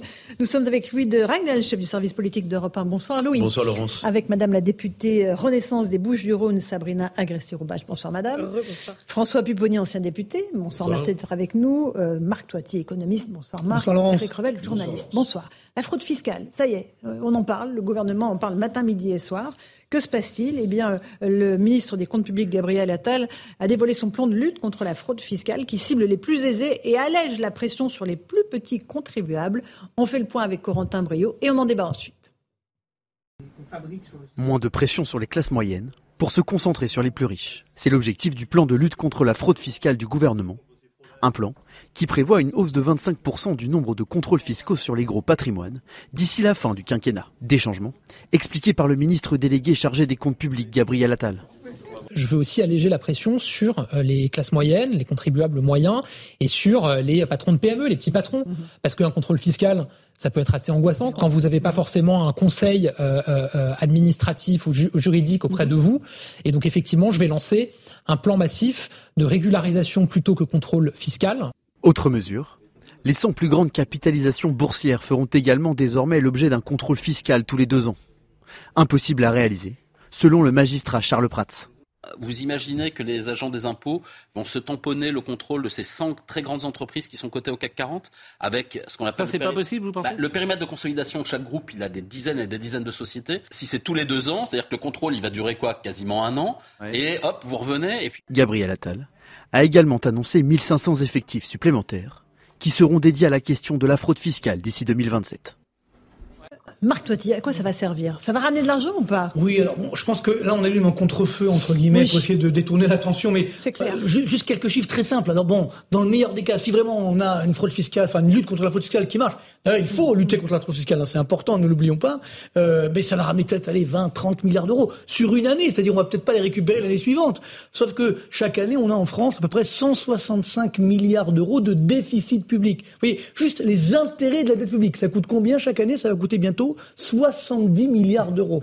Oui, donc c'est bien, bien entendu, mais c'est pas ça qui va changer la, donne, la donne. Et parallèlement, bon, euh, on a aussi donc cette on difficulté. amuse la galerie avec ça? Bah, on, donne, on donne- je pense qu'on donne un petit peu de garantie également, euh, je dirais, au- à l'extrême gauche, on dit voilà, ou à la gauche, mais surtout l'extrême gauche. Voilà, les, les méchants très riches. Bon, là aussi, encore une fois, faut, faut être sérieux. Aujourd'hui, vous savez que ce qui d'ailleurs coûte le plus cher, hein, c'est ce qu'on appelle l'évasion fiscale. Ça, c'est pas de la fraude fiscale. C'est, c'est tout à fait entre guillemets égal. Alors pourquoi? C'est ça le problème de, de l'impôt français, c'est qu'on a à la fois, on est numéro un du monde en termes de pression fiscale au sens large, également en termes Et de meilleur collecteur de l'impôt. et, Ah, ça, oui, mais en, mais en termes de complexité de l'impôt. Donc c'est là où on a un impôt très inégalitaire. C'est-à-dire que les Français qui peuvent se permettre d'avoir les, les moyens donc pour euh, avoir les, conseils euh, d'un fiscaliste, bah, eux vont pouvoir faire de l'évasion fiscale, qui donc qui n'est pas de la fraude, alors que ceux justement qui n'ont pas les moyens, bah, ils vont payer plein pot.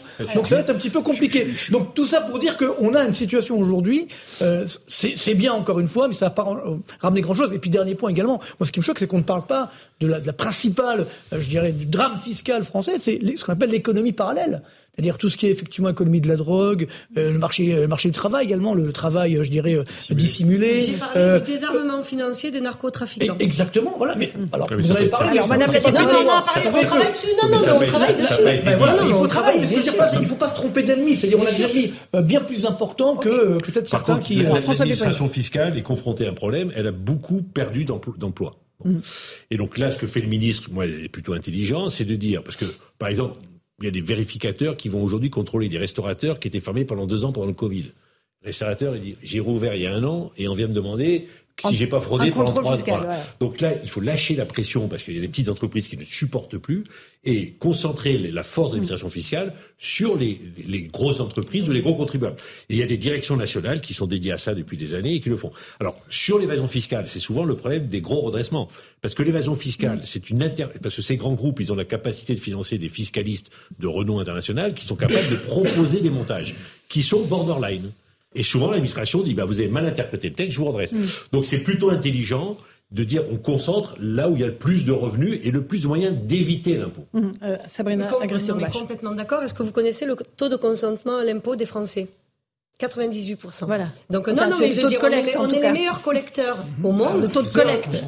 Non, si, c'est le consentement. Taux de collecte. Si, le consentement. Ouais, les, le les consentement gens. forcé, c'est-à-dire que- Le consentement forcé, oui, mais Ah, les gens oui. Non, mais hein, non, non, non, non, non. Le, le- Le taux Non. de collecte. Non, le, le, non. collègue, le consentement, c'est autre chose. Hein. Non, le- Enfin, mais- dans tous les champs de la vie, le consentement, c'est autre chose. Je crois pas Non, que le 98% des consentement. Français Laissez parler Madame la députée. Allez. Non, quand je dis le consentement à l'impôt, ça veut dire que on peut pas non plus expliquer que les Français, oui. tout riches soient-ils ou tout classe moyenne soit-il, les gens payent leurs impôts. Je veux dire de, de, de manière, on a automatisé. Rappelez-vous, l'impôt à la source. Tout le monde pensait que ça allait être une catastrophe. Regardez comme ça marche Non, bien et comment ça libère en fait l'esprit. Mm. Et sur les, les petites, moi c'est vraiment mon sujet, les, les TPE et les PME, parce que vous avez raison. Ceux qui ne peuvent pas s'équiper et s'organiser Mm. sur le plan juridique, fiscal, euh, ben, ont forcément moins de moins de possibilités de se défendre et de faire, vous, euh, vous l'avez dit tout à l'heure, l'optimisation fiscale ou, ou l'évasion. Mais euh, l'optimisation, l'évasion, Ah, euh, comment on la chose. qualifie Donc non, il fallait vraiment. Moi, je pense que Gabriel Attal, vraiment notre ministre, a eu raison de relâcher la pression sur les TPE et les PME. Eric Alors, Revel. sur la forme et sur le fond. Sur la forme, le volet politique, il est évident à tout le monde. Euh, Emmanuel Macron avait l'image collée par François Hollande, d'ailleurs dans le dos, hein, du président des riches. Si on s'attaque aux riches, aux ultra-riches, ben, on essaie de gommer l'image négative du président de la République. Volet politique aussi. Euh, lutte contre la fraude fiscale, là, pour donner à manger politiquement à la gauche. Et je crois dans une semaine, le volet lutte contre mois, la fraude sociale. À la fin du mois. Lutte contre la fraude sociale. Ça, c'est pour plutôt plaire euh, aux électeurs de droite. Donc, c'est le en même temps classique. Sur le fond, pardonnez-moi, mais euh, il faut, je peux pas vous laisser dire, Madame la députée, que euh, l'optimisation euh, fiscale, c'est de la fraude. Non, j'ai pas dit, j'ai pas dit ça. Non, mais, non, mais l'optimisation fiscale. J'ai pas dit ça. ce que c'est, on peut être contre. Hein, Non, mais Eric, je n'ai pas dit ça. C'est des droits fiscaux différents dans des pays, et je vais vous dire, les entreprises, elles prennent le droit fiscal qui les avantage le plus. Bah oui, ça s'appelle l'optimisation fiscale. Maintenant, dans le plan Attal, il y a aussi, on va euh, rémunérer les délateurs qui vont dans les, toujours existé. bien sûr, dans, dans les paradis fiscaux. euh, Ah, il n'était pas nous- rémunéré peut-être. Ah, si, ah, si, si, si, Ah si, oui si. Ah, mais si, Ah bon, si, ah oui mais- mais oui, bien sûr. C'est c'est un grand sport euh, national. Oui, C'est un grand sport national. Mais je rappelle, C'est pas très mais j'ai souvent, leur en tant que chef de brigade, Ça je négociais la rémunération de Tout à aviseur. Bien sûr. Pour les infos, Si on fait une délation alors qu'on n'est pas sûr, etc., bon, ça rappelle des, Alors, pas en même temps. Terminé, Eric. Plan- Terminé, dans le Eric. Dans le plan Attal, il y a aussi, euh, vous allez voir ce que vous allez voir avec les paradis fiscaux. Je rappelle, à bon escient, j'espère, que le rapport Montebourg-Payon, vous savez, la liste noire des paradis fiscaux, le GAFI auprès de Bercy, 2002, ça fait 21 Ça a ans, 22 beaucoup ans. Est-ce qu'il y a hein. moins de paradis fiscaux aujourd'hui depuis Pas 21 vraiment. ans la responsable de Je tous les vous dire, paradis, la des plupart paradis pays grands- un grand- industrialisés ont leur propre paradis fiscal et ça sert aussi parfois aux, Aux entreprises. Regardez le Delaware, ce que c'est aux. États-Unis, Monsieur Biden Nous, on bien. pas. Nous, on est. Voilà, on est Nous, on n'a pas. Ah, c'est que- On est un pays vertueux. Non mais justement, pourquoi il y a des paradis fiscaux Parce qu'il y a des enfers fiscaux. Et comme la France est numéro un mondial de la fiscalité, c'est-à-dire que pour nous les Français, tous les autres pays sont des paradis fiscaux. Parce qu'il y a moins, effectivement, ce qu'ils étaient. Bah, Non, mais c'est les riches Mélenchon, c'est pas Non, mais on est le pays le plus imposé au monde. Ah oui, ah, Au monde. Au monde, bien sûr. Numéro 1, comprenez les, ce qu'on appelle les prélèvements obligatoires par rapport au, PIB, numéro 1 du monde. Ah oui, chiffre d'Eurostat, INSEE, etc. Donc, euh, bon, Cocorico, c'est sûr, mais évidemment, pour nous, tous les autres pays, ce sont des paradis fiscaux, puisque nous, on est déjà un enfer fiscal. Et là aussi, n'oublions pas que si justement, on voulait peut-être réduire tous ces problèmes de fraude et autres, bah, si vous réduisez la pression fiscale, il y a moins d'intérêt aussi à frauder. Dernier Donc là, mot, il- Et c'est pour ça que ça Dans la déclaration des, des Les- droits de l'homme du citoyen, il était marqué le citoyen contribue à l'impôt. Ah, Mais ça vous- c'est clair, on vous est d'accord. posez un Déjà, sujet- monsieur. C'est un vrai sujet, ça. Vous savez Louis combien de que- combien de Français euh, Oui. payent l'impôt sur le revenu 10%. Aujourd'hui, vous avez Bien 10% sûr. des contribuables français qui qui payent. nourrissent 70% Oui, de l'impôt sur le revenu. Et du coup, en fait, vous posiez la question du consentement à l'impôt. Au-delà de la question du consentement à l'impôt, moi, je trouve que c'est la question du sens de l'impôt. Et je trouve que, alors, ça, ça fait débat, hein, mais que tout Français devrait payer au moins 1 euro euh, d'impôt sur le revenu euh, par an, au moins symbolique. Non mais, Non, mais on, on paye tous des impôts. Par exemple, la CSG. Vous voyez, la CSG, c'est un impôt. Des impôts temporaires. mais l'impôt sur le 91 revenu, vous vous rendez compte la taille de l'assiette On est en Elle est- 2023. En nombre de personnes, La TVA, tout le monde paye un impôt très inégalitaire. Oui, Tous les. Français payent peu de gens payent, et ça, c'est l'impôt sur le revenu. Allez, merci beaucoup. On fait une petite pause. On se retrouve dans un instant dans Punchline CNews Europe 1. On reçoit Aurélien Pradier qui demande un référendum sur l'immigration. La droite doit en finir avec les rengaines, dit-il. Il est notre invité. Tout de suite. 18h15, on se retrouve en direct dans Punchline sur CNews et sur Europe 1 avec Aurélien Pradier. Bonsoir, monsieur Pradier, député Bonsoir. et les Républicains du Lot. On est toujours avec Louis de Ragnel, chef du service politique d'Europe 1. On va parler d'immigration avec vous. Vous avez publié euh, une tribune en disant la droite doit en finir avec les rengaines. C'est-à-dire que sur l'immigration, vous trouvez que votre parti, la droite en l'occurrence, est trop timoré, ne va pas assez loin. Qu'est-ce que vous demandez exactement, monsieur Pradier? Je pense qu'il faut qu'on passe aux actes réellement, plus aux incantations. D'ailleurs, tout le monde est à peu près d'accord, à part les ignorants, sur le fait que désormais les paroles ne suffisent plus. Et donc nous avons, avec mon collègue Pierre-Henri Dumont, cherché des solutions. Le premier sujet, et sur lequel nous sommes tous d'accord à droite, c'est de redonner la parole au peuple. De retrouver Donc, une référendum. culture du référendum que On nous avons perdu progressivement, de le faire sur deux sujets, un sujet constitutionnel puisque nous avons une question constitutionnelle qui est la prédominance que doit retrouver le droit national sur le droit euh, international. Ça c'est une proposition des républicains, mais nous pensons qu'il faut aller plus loin, notamment sur trois volets conditionner les aides sociales non contributives à cinq années de présence légale sur le territoire, s'assurer que tous les pays Pas de qui façon automatique dès qu'on arrive sur le sol aucune, français. Ok. aucune euh, disposition automatique, cinq années en situation légale, s'assurer que les pays qui ne récupèrent pas leurs ressortissants Mhm. ne bénéficient plus ni de transfert d'argent depuis la France, ni euh, d'aide au développement, et puis le rétablissement de la double peine qui nous paraît fondamental. Pour le faire, il y a deux manières. Mhm. La voie législative, attendre donc que le président de la République et le gouvernement trouvent une majorité pour le faire. Ça paraît une hypothèse euh, qui n'est pas très crédible. L'autre D'autant que vous ne possibilité... voterez pas leur loi immigration. Ah, s'il y avait ces mesures, je la voterais. Oui, mais il y a tout pas ça- il y a pas les sens, mesures, mais il n'y a pas du tout ces mesures, on en est très loin. On est Et donc l'autre voie qui existe, c'est de redonner la parole aux Français par un référendum d'initiative partagée, dont je sais qu'il perturbe parce que certains me disent c'est pas possible, constitutionnellement on n'y arrivera pas. On l'a jamais essayé.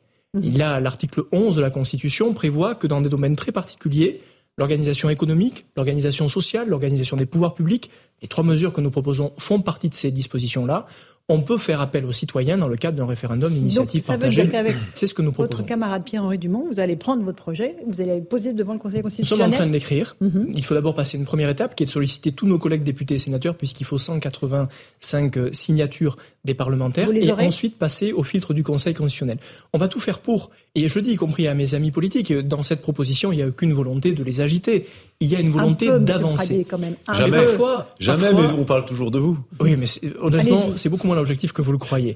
Ce qui est certain, c'est que ce qui est inacceptable aujourd'hui, c'est l'impuissance. Et moi, je suis frappé de voir que parfois, même dans mon camp politique, on peut être habitué à une forme d'impuissance. Si nous voulons avancer, la seule majorité trouvable, c'est pas l'Assemblée nationale, on l'a vu, c'est devant les Français. Voilà pourquoi le référendum est une solution. Mais alors justement, une question, euh, Aurélien Pradier, euh, à la lumière des dernières euh, décisions du Conseil constitutionnel sur les RIP, globalement, c'est plutôt un constat d'échec. Et on a la confirmation en ce moment que le RIP a été créé pour ne jamais être utilisé. Est-ce que, très sérieusement, vous pensez que vous allez parvenir à avoir la validation du Conseil constitutionnel? Je le pense vraiment. D'abord, on ne l'a jamais essayé sur ces sujets. Il faut être très clair. Tous ceux qui vous disent qu'on l'a pas essayé, non, mais en tout cas, tous ceux, tous ceux qui vous disent de manière un peu euh, affirmée que tout ça n'est pas constitutionnel ne le savent pas. Je le redis, l'article 11 prévoit un certain nombre de dispositions. Sur la réforme des retraites, il y avait d'autres considérations, notamment de calendrier, qui ont fait que le Conseil constitutionnel l'a rejeté. Mais j'en viens au fond, euh, plus largement. Je pense que nous avons perdu dans ce pays une culture du référendum. Et oui, je suis d'accord avec vous, le RIP a été manifestement fait pour que jamais il ne puisse fonctionner. Il a fonctionné une fois, contre la privatisation d'aéroports de Paris. Mm. Ça a d'ailleurs fait échouer la privatisation puisque le gouvernement a, reculé sur ce sujet. Il y a à peine un million de recueils de non, signatures. mais en revanche, le gouvernement a reculé parce qu'il a bien vu que le million était sûrement atteignable et il y avait un message politique très fort. Je ne pense pas que le seul fait que ça paraisse compliqué euh, nous pousse à ne rien faire et c'est le sens de cette initiative. Nous allons rédiger le texte. Et ceux qui sont des constitutionnalistes très aguerris verront qu'au final, il y a sûrement une possibilité. Vous dites aussi qu'il faut abandonner l'idée de quotas, qui est pourtant défendue par votre famille politique. Euh, pourquoi vous plus de quotas? Parce que je pense que la politique des quotas que nous n'avons pas aujourd'hui dans notre pays n'est pas suffisante et pas à la hauteur du défi. Les quotas, c'est quoi? Les quotas, c'est définir les secteurs économiques dans lesquels il y aurait des besoins et euh, permettre aux personnes en situation, euh, personnes étrangères, de venir dans notre pays en fonction des besoins. Sauf qu'à l'époque où on a imaginé les quotas, tous les secteurs économiques n'étaient pas en tension. Aujourd'hui, ils le sont tous. Et donc, je souhaite bonne chance à ceux qui vont définir les quotas pour nous dire comment les quotas vont réduire le besoin en immigration, puisque l'économie aujourd'hui a besoin partout de main-d'œuvre. Je pense que les quotas risquent d'être demain une pompe aspirante. Et puis, il y a un deuxième problème aux quotas. Et du coup, on fait comment, pardon? J'ai une autre proposition que je vais vous faire euh, dans quelques instants. L'autre problème des quotas, c'est que lorsqu'on a installé dans la loi, imaginons demain, on revoit la Constitution, puisqu'il faut revoir la Constitution pour euh, cela.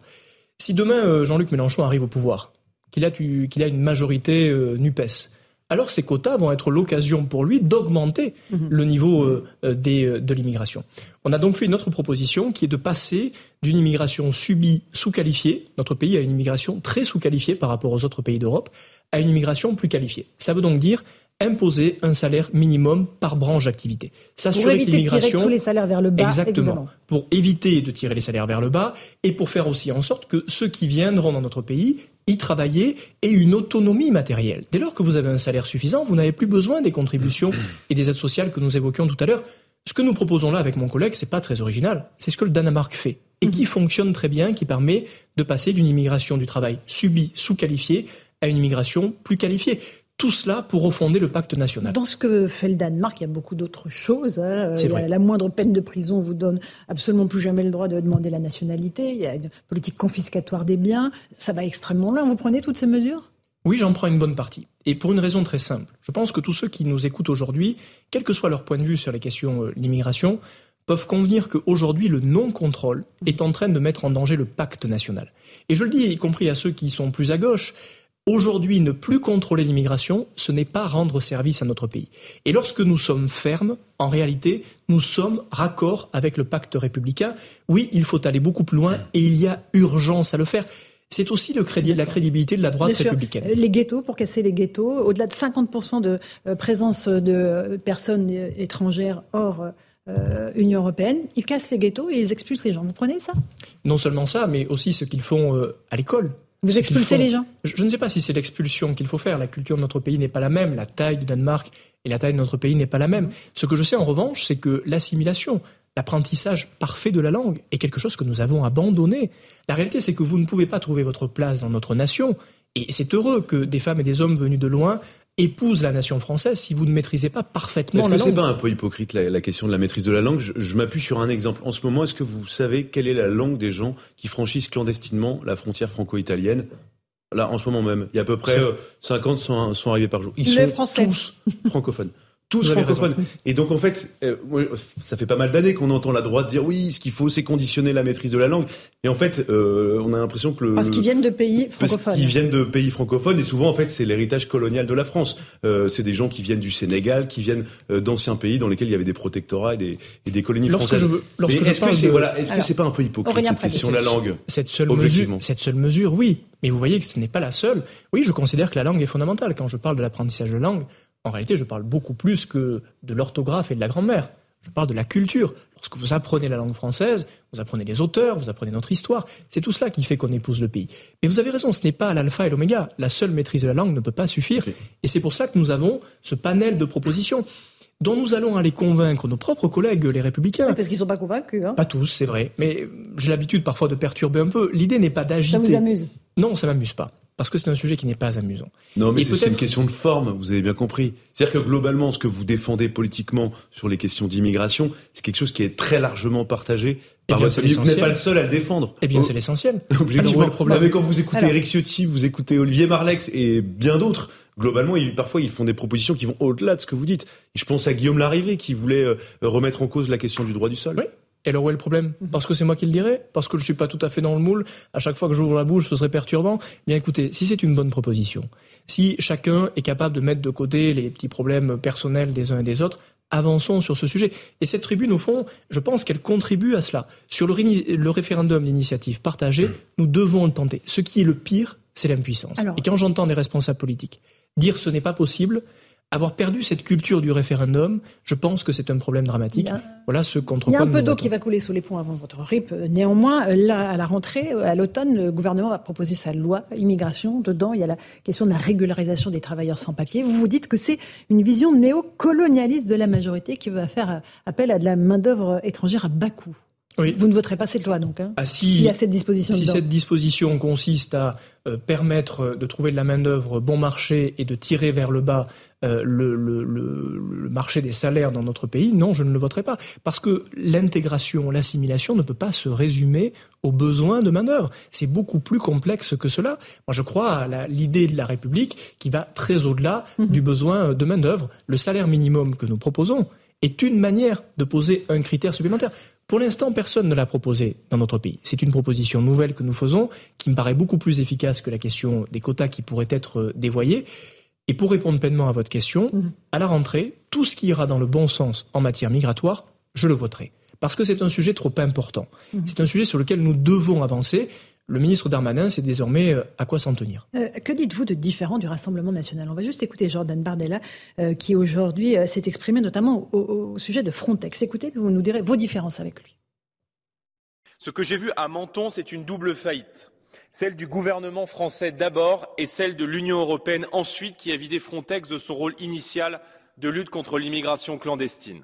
En faisant de Frontex une agence de voyage pour migrants, en envoyant le signal désastreux que l'on peut venir en Europe sans y avoir été invité, vous avez transformé nos frontières en passoires et nos pays en hôtels.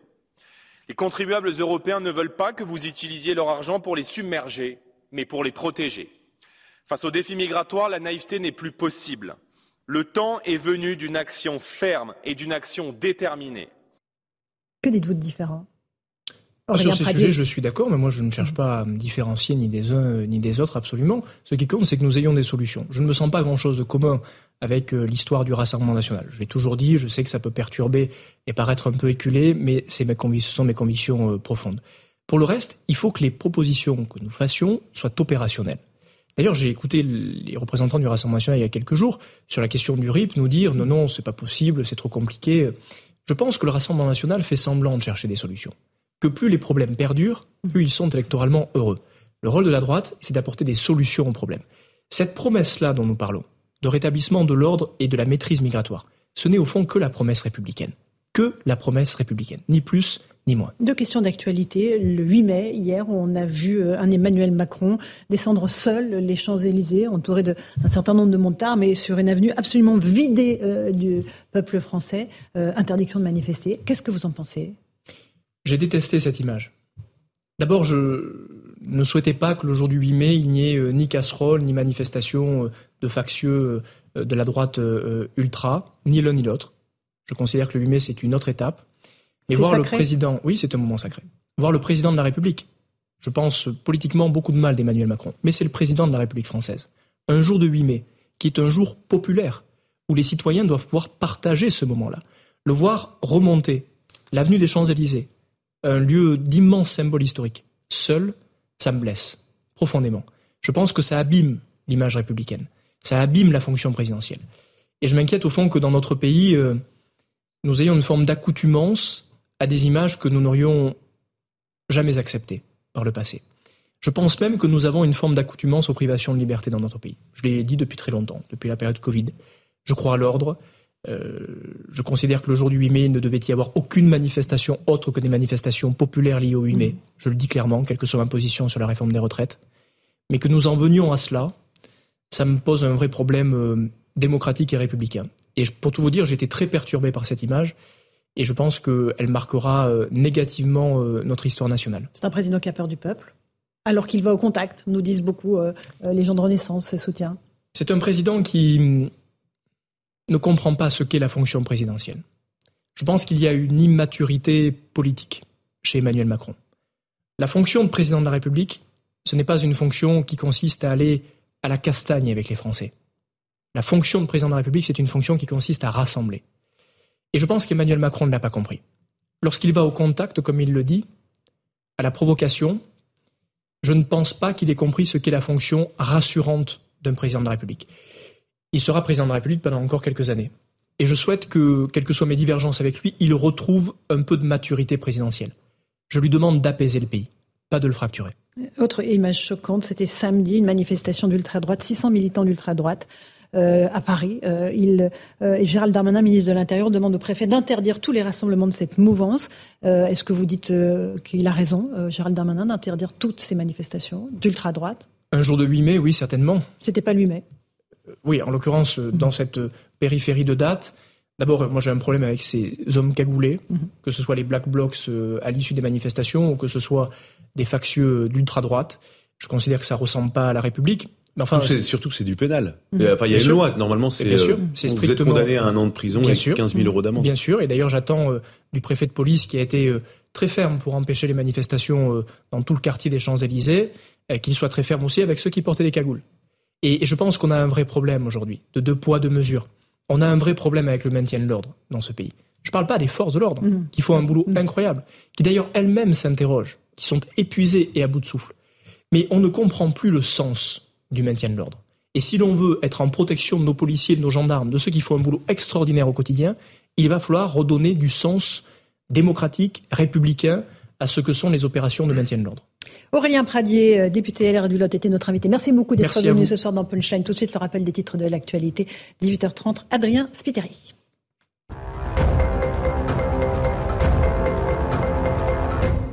Un tiers des bandes criminelles ont été euh, interpellées à Mayotte. Information du ministre de l'Intérieur Gérald Darmanin. Il a été questionné par une députée à l'Assemblée nationale sur l'opération Wambouchou cet après-midi. Il assure que 134 interpellations ont eu lieu sur l'île. Volodymyr Zelensky dresse une liste de demandes à l'Union européenne. Le président ukrainien souhaite une accélération des livraisons de munitions et la levée des restrictions sur les exportations céréalières. Il veut également que s'ouvrent les négociations sur l'adhésion de l'Ukraine à l'Union européenne. La présidente de la Commission européenne, justement Ursula von der Leyen, était à Kiev aujourd'hui. Et puis tous les amateurs de football attendent ce match avec impatience. Le Real Madrid affronte Manchester City ce soir en demi-finale de la Ligue des Champions à Santiago Bernabéu. Cette rencontre allée sera à suivre en direct sur Canal Plus Foot. Coup d'envoi à 21h. Merci beaucoup Adrien Spiteri pour ce rappel des titres de l'actualité. On se retrouve dans un instant dans Punchline sur CNews et sur Europe 1. On parlera de l'actualité. Faut-il interdire les manifestations d'ultra-droite? Et puis Elisabeth Borne, cette énigmatique première ministre. On va parler d'elle avec Bérangère Bond pour son livre Elisabeth Borne, la secrète. À tout de suite. 18h37, on se retrouve en direct dans Punchline sur CNews et sur Europe 1, toujours avec Louis de Ragnel, François Pupponi, ancien député, Eric Revel, journaliste, et on a le plaisir d'accueillir Bérangère Bonte. Bonsoir, ma chère Bérangère, auteur de ce livre, Elisabeth Borne, La Secrète, une biographie aux éditions de l'Archipel. On va y revenir dans un instant. La personnalité de cette première ministre, assez énigmatique, assez froide, mais capable de piquer des colères absolument euh, incroyables. Vous allez nous raconter tout ça. Euh, elle a été choquée, c'est ce qu'elle a dit aujourd'hui, par les images d'une manifestation qui s'est tenue euh, samedi à Paris, une manifestation de l'ultra-droite. Gérald Darmanin a demandé aujourd'hui au préfet d'interdire tous les rassemblements de cette mouvance. On fait le point avec Vincent Fandèche et on en débat ensuite. Ils étaient plusieurs centaines à défiler dans les rues de Paris samedi. Des militants de l'ultra-droite habillés en noir, cagoulés. Dans leurs mains, des drapeaux arborant la croix celtique, un symbole de l'extrême droite et de mouvements suprémacistes blancs. Un cortège pour rendre hommage à un militant mort en 1994 alors qu'il tentait d'échapper à la police. Les images ont choqué jusqu'à la Première ministre. Je trouve assez choquant les images qu'on a pu voir, mais voilà, c'est aussi euh, notre démocratie de, de garantir le droit à manifester. De son côté, Gérald Darmanin a demandé au préfet d'interdire toutes les manifestations d'extrême droite. Militants d'ultra-droite ou d'extrême droite, ou toute association ou collectif à Paris comme partout sur le territoire national, qui déposera des manifestations dans ce sens que vous avez décrit. Prendra, les préfets prendront des arrêtés d'interdiction et nous laisserons donc les tribunaux juger de savoir si la jurisprudence permettront en effet de tenir ces manifestations. Pour Marine Le Pen, pas besoin de tribunaux puisque la loi existe déjà. En République, on ne manifeste pas masqué et en uniforme. Voilà. Et je considère que ces provocations ne peuvent pas être tolérées, quel que soit le camp dont euh, ces provocations émanent, c'est inadmissible. Et le gouvernement a la possibilité de faire appliquer la loi, car la loi existe. Or, le gouvernement ne le fait pas. Dans un communiqué, la préfecture de police assure que rien ne l'autorisait à interdire cette manifestation qui a lieu tous les ans. Effectivement, Louis Dragnel, on a du mal à comprendre ce que dit la Première ministre. Ok, ça me choque, mais il faut garantir le droit à manifester. Et tout d'un coup, Gérald Darmanin qui dit on interdit tout. Euh, Absolument. C'est quoi le, glissement en fait Mais parce qu'en fait, le fond du sujet, c'est que ultra droite, ultra gauche, quand vous peu ministre de l'Intérieur, c'est une classification policière. Et en fait, vous mettez vous, vous, classifiez, vous classez tout le monde en fait dans les mouvements contestataires. Et donc, dès que c'est un, un, peu à droite jusqu'au très très à droite, c'est ultra droite, mhm. et à ultra gauche, c'est pareil. Le problème, c'est qu'en fait, vous ne pouvez pas, par principe, euh, interdire une manifestation pour un, un, groupe de personnes qui n'est pas défini. Euh, si le ministre de l'Intérieur veut cibler le GUD, s'il veut cibler euh, un ancien mouvement qui s'appelait Occident, s'il veut cibler à l'ultra gauche les le soulèvement de la terre ou alors des, des organisations d'ultra gauche. Mhm mais avec un, un, une responsabilité sociale, avec un objectif, avec les services de police qui ont travaillé sur quelque chose de très concret. Là, pour le coup, on peut dissoudre, on peut empêcher une manifestation. Mais il rend pas la tâche facile aux préfets, parce que en fait, demain, les préfets euh, en fait vont continuer leur vie comme avant. C'est-à-dire que dès qu'il y a une manifestation qui présente des troubles à l'ordre public ou alors des menaces d'incitation à la haine raciale, des croix gammées, tout ce que vous voulez, là, ils ont des motifs en fait pour empêcher une manifestation. Sauf qu'en fait, vous pouvez pas par principe. Je, je pense par exemple à, à la maison révolutionnaire à Toulouse, par exemple. C'est un groupe où ils parlent de soviétisme, ils parlent d'extrême gauche, mais mm. c'est purement intellectuel et il n'y a pas d'incitation à passer à l'acte. Eh bien, vous pouvez pas empêcher cette association. Et donc, en fait, on voit bien que derrière cette histoire, Gérald Darmanin fait de la politique pour essayer de contraindre Marine mm. Le Pen à dire, à, essayer de, de, de, soutenir ou de se désolidariser en disant, mais non, mais c'est pas moi, euh, j'ai rien à voir avec l'ultra droite. Sauf que Marine Le Pen n'est pas tombée dans le piège et elle dit, mais aucun problème, allez-y, monsieur le ministre, mm-hmm. vous pouvez euh, empêcher donc, tous ces politique zéro. Donc le gain politique zéro, et en même temps, ça permet de parler d'autre chose que euh, de la crise de régime. Euh, de l'impasse politique du moment. Oui, ne vous inquiétez pas, on va en parler. François Méponier. Gain, politique zéro, effectivement, mais personne n'a compris qu'on ait interdit toutes les manifestations autour du président de la République, euh, le 8 mai, le 9 mai, etc., pour éviter les casserolades les casserolades, et donc là, on est laissé cette manifestation. Sauf que juridiquement, celle qui a raison, c'est la première ministre qui dit, oui, c'est choquant, mais en démocratie, le droit de manifester existe. Bon. Et, le ministre de l'Intérieur qui va beaucoup loin, parce qu'il parle d'ultra-droite et d'extrême droite. Là, c'est politique. Là, c'est politique. Mais dire au préfet, toutes les manifestations d'extrême droite peuvent être interdites systématiquement même si on n'a pas les motifs. Ben voilà. Ou l'extrême gauche, c'est quoi Non, mais il pas se définir à ce moment-là. C'est non seulement gain politique zéro, mais bombe à retardement, donc potentiellement perte politique. Parce qu'effectivement, euh, on a la mémoire courte, quoi. Il y a quelques semaines, enfin toutes ces dernières semaines, ont été maillées de recours devant les tribunaux administratifs pour toutes ces interdictions de casseroles, euh, qui ont tous été euh, renvoyés les uns les autres dans leur pénate. Donc le, le bis repetita, on va, on va ils vont se retrouver effectivement interdire une manifestation. pourquoi ce serait possible aujourd'hui alors que ça l'était pas il y a deux jours. Enfin, vous, avez écrit ce livre sur Elisabeth Borne, La Secrète, aux éditions L'Archipel. Quand elle dit euh, qu'elle est choquée par ces images, oui, évidemment, elle, c'est un combat euh, qu'elle mène depuis longtemps politiquement. Oui, et euh, alors ça, ça, rejoint d'ailleurs une, une, histoire familiale euh, très forte. On en, parle, on en parlera sans doute, mais euh, et, et, politiquement, effectivement, alors le, le, sujet politique et du positionnement politique, il est complexe chez Elisabeth Borne. Elle est indéfinissable? C'est une femme de gauche, une femme de droite? Ben, c'est quelqu'un qui n'a pas réellement de, de, de charpente politique.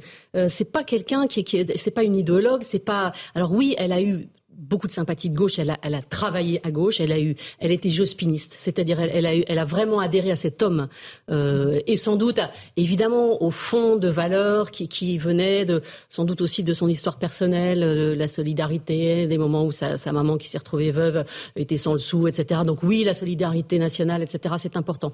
Est-ce que ça suffit à faire euh, une femme de gauche? Non. Et aujourd'hui, en tout cas, quand on l'entend parler de, de, et de cette époque-là, moi, elle m'a parlé de dogmatisme des 35 heures, etc. Hein, euh, on comprend pourquoi Lionel Jospin ne veut plus en parler. Euh, et, et, de liberté individuelle et de, de, de, tout ça. Le positionnement à gauche, il n'est pas évident. Mais sur ce sujet-là, oui, il y a quelque chose quand même de, de, de, quelque chose dans les tripes qui est assez présent. Expliquez-nous, parce qu'elle a vécu une expérience traumatisante à 11 ans, euh, le suicide de son père. Alors, le, le, c'est toute la famille paternelle, en fait. Euh, le père, les cinq, les quatre frères euh, sont, ont été déportés. Euh, sur les cinq, ils sont revenus à deux le père d'Elisabeth Borne et son frère, qui, qui euh, n'était pas encore évidemment euh, son père et qui, à son, à son retour, à leur retour à tous les deux, tombe en fait sur une, une jeune scout qui va les héberger et cette jeune scout va devenir la maman d'Elisabeth Borne. Euh, mais c'est un homme, comme elle l'a dit dans sa déclaration de politique générale, qui n'est jamais complètement revenu des camps. Euh, allusion au titre de l'ouvrage de Marceline Loridan, Et tu n'es pas mhm. revenu. Mhm. On pense évidemment à Primo Levi et, et en fait cet homme se suicide quand elle a 11 ans. Euh, dans, après une enfance qui, euh, il a été euh, dépressif toute son enfance. C'est, non seulement ce moment terrible du, suicide, c'est un contexte familial qui est très dur. C'est, une maman qui s'en sort sans doute comme elle peut, mais, qui quand même va aussi lui dire un jour, tu sais, le jour de ta naissance, ton père a fait une crise d'épilepsie, c'était le début de la fin. Donc elle porte tout ça, cette Donc elle porte tout ça. Là. Et, et, quand elle arrive à Matignon, euh, moi, je, je, pour le coup, c'est un, un, un, élément qu'on ne connaissait pas, je, que je révèle dans le livre. Le jour de sa nomination à Matignon, cette histoire la submerge. Elle est au ministère du Travail, puisque c'était son poste précédent. Elle l'a appris le matin même qu'elle allait devenir première ministre. Elle est avec ses communicants. Ils essaient d'envisager le discours. Il faut aller très vite ses communicants essaient de lui dire il va falloir peut-être évoquer ça. C'est sans doute le jour. Ça fait des, plusieurs années. C'est histoire euh, personnelle, voilà. Et, et, et, en fait, c'est au-dessus de ses forces et elles font en larmes. Mm-hmm. euh, et bon, voilà, tout, tout ça va progressivement euh, avancer. Et puis, elle va l'évoquer, comme on le sait, à sa déclaration de politique générale. Et puis, et puis de plus en plus, il y a eu un discours au CRIF récemment, mm-hmm. où, où, là, on sent que, que voilà, c'est on, a, on a changé complètement de. Mm cette histoire-là, quand on est une femme politique, c'est difficile de, de, de, la garder pour soi. Ça peut être, on peut considérer que c'est injuste, mais c'est comme ça. je disais tout à l'heure que c'était une première ministre dont les jours sont comptés à Matignon. C'est quasiment euh, un pléonasme, parce que chaque premier ministre sait qu'il a une durée de vie euh, limitée à ce poste-là. Elle est plus menacée aujourd'hui qu'elle ne l'était hier, Bérangère Bond Je ne crois pas. Pourquoi? Je ne crois vraiment pas. Euh, Elisabeth Borne, c'est une dure au mal. Mhm. Euh, il suffit de regarder la période qu'elle a vécue avec, Elisabeth, avec euh, Ségolène Royal, par exemple, que je raconte par le menu, qui a été très très dure. Elle était directrice hein. de cabinet de Ségolène Royal, ministre de la Transition écologique euh, sous Hollande, dans le gouvernement de, de Jean-Marc Ayrault. Une année très très très dure. Mm-hmm. et, et, je pense, et, et Emmanuel Macron voyait tout ça depuis Bercy. Je pense qu'il a parfaitement compris qu'il avait affaire à quelqu'un qui s'accroche. Donc c'est quelqu'un qui ne va pas lâcher comme ça. Euh, et deuxièmement, c'est quelqu'un qui l'a qui l'a mis là euh, à une mission, enfin oui, quasi impossible. Euh, parce qu'il n'y a pas de majorité et qu'il n'y aura pas plus de majorité avec un autre Premier ministre. Donc euh, voilà, pour, pour, pour plein d'autres raisons aussi, je, non, je, ne, je ne suis pas sûre qu'elle lâchera l'affaire et que, que oh, ce serait une bonne idée. Peut-être que François Pupponi... Elle ne lâchera pas l'affaire. On, l'a vu euh, récemment, même, elle s'est même un peu affrontée au président de la République, quand il dit je veux une loi sur l'immigration rapidement et que deux jours après elle dit je n'ai pas de majorité, il n'y en aura pas, ça sera éventuellement à la fin de l'année. C'est une manière de s'affirmer. Mm. Est-ce que le président de la République va longtemps accepter ça? C'est un autre débat. Mais elle, effectivement, je pense qu'elle va s'accrocher mm-hmm. parce qu'elle veut aller jusqu'au bout. Après, la vraie difficulté, si je peux me permettre, c'est qu'elle n'a pas été capable jusqu'à présent de constituer la fameuse majorité, qui est peut-être difficile à constituer. Mm-hmm. Mais pour avoir des retours du Parlement, c'est quelque chose qu'elle passe pas? Elle ne sait pas faire. Elle ne sait pas faire, elle ne sait pas parler aux gens, elle n'est pas empathique. Je, connais quelques groupes qui seraient prêts à pouvoir discuter et personne ne, elle ne les appelle pas.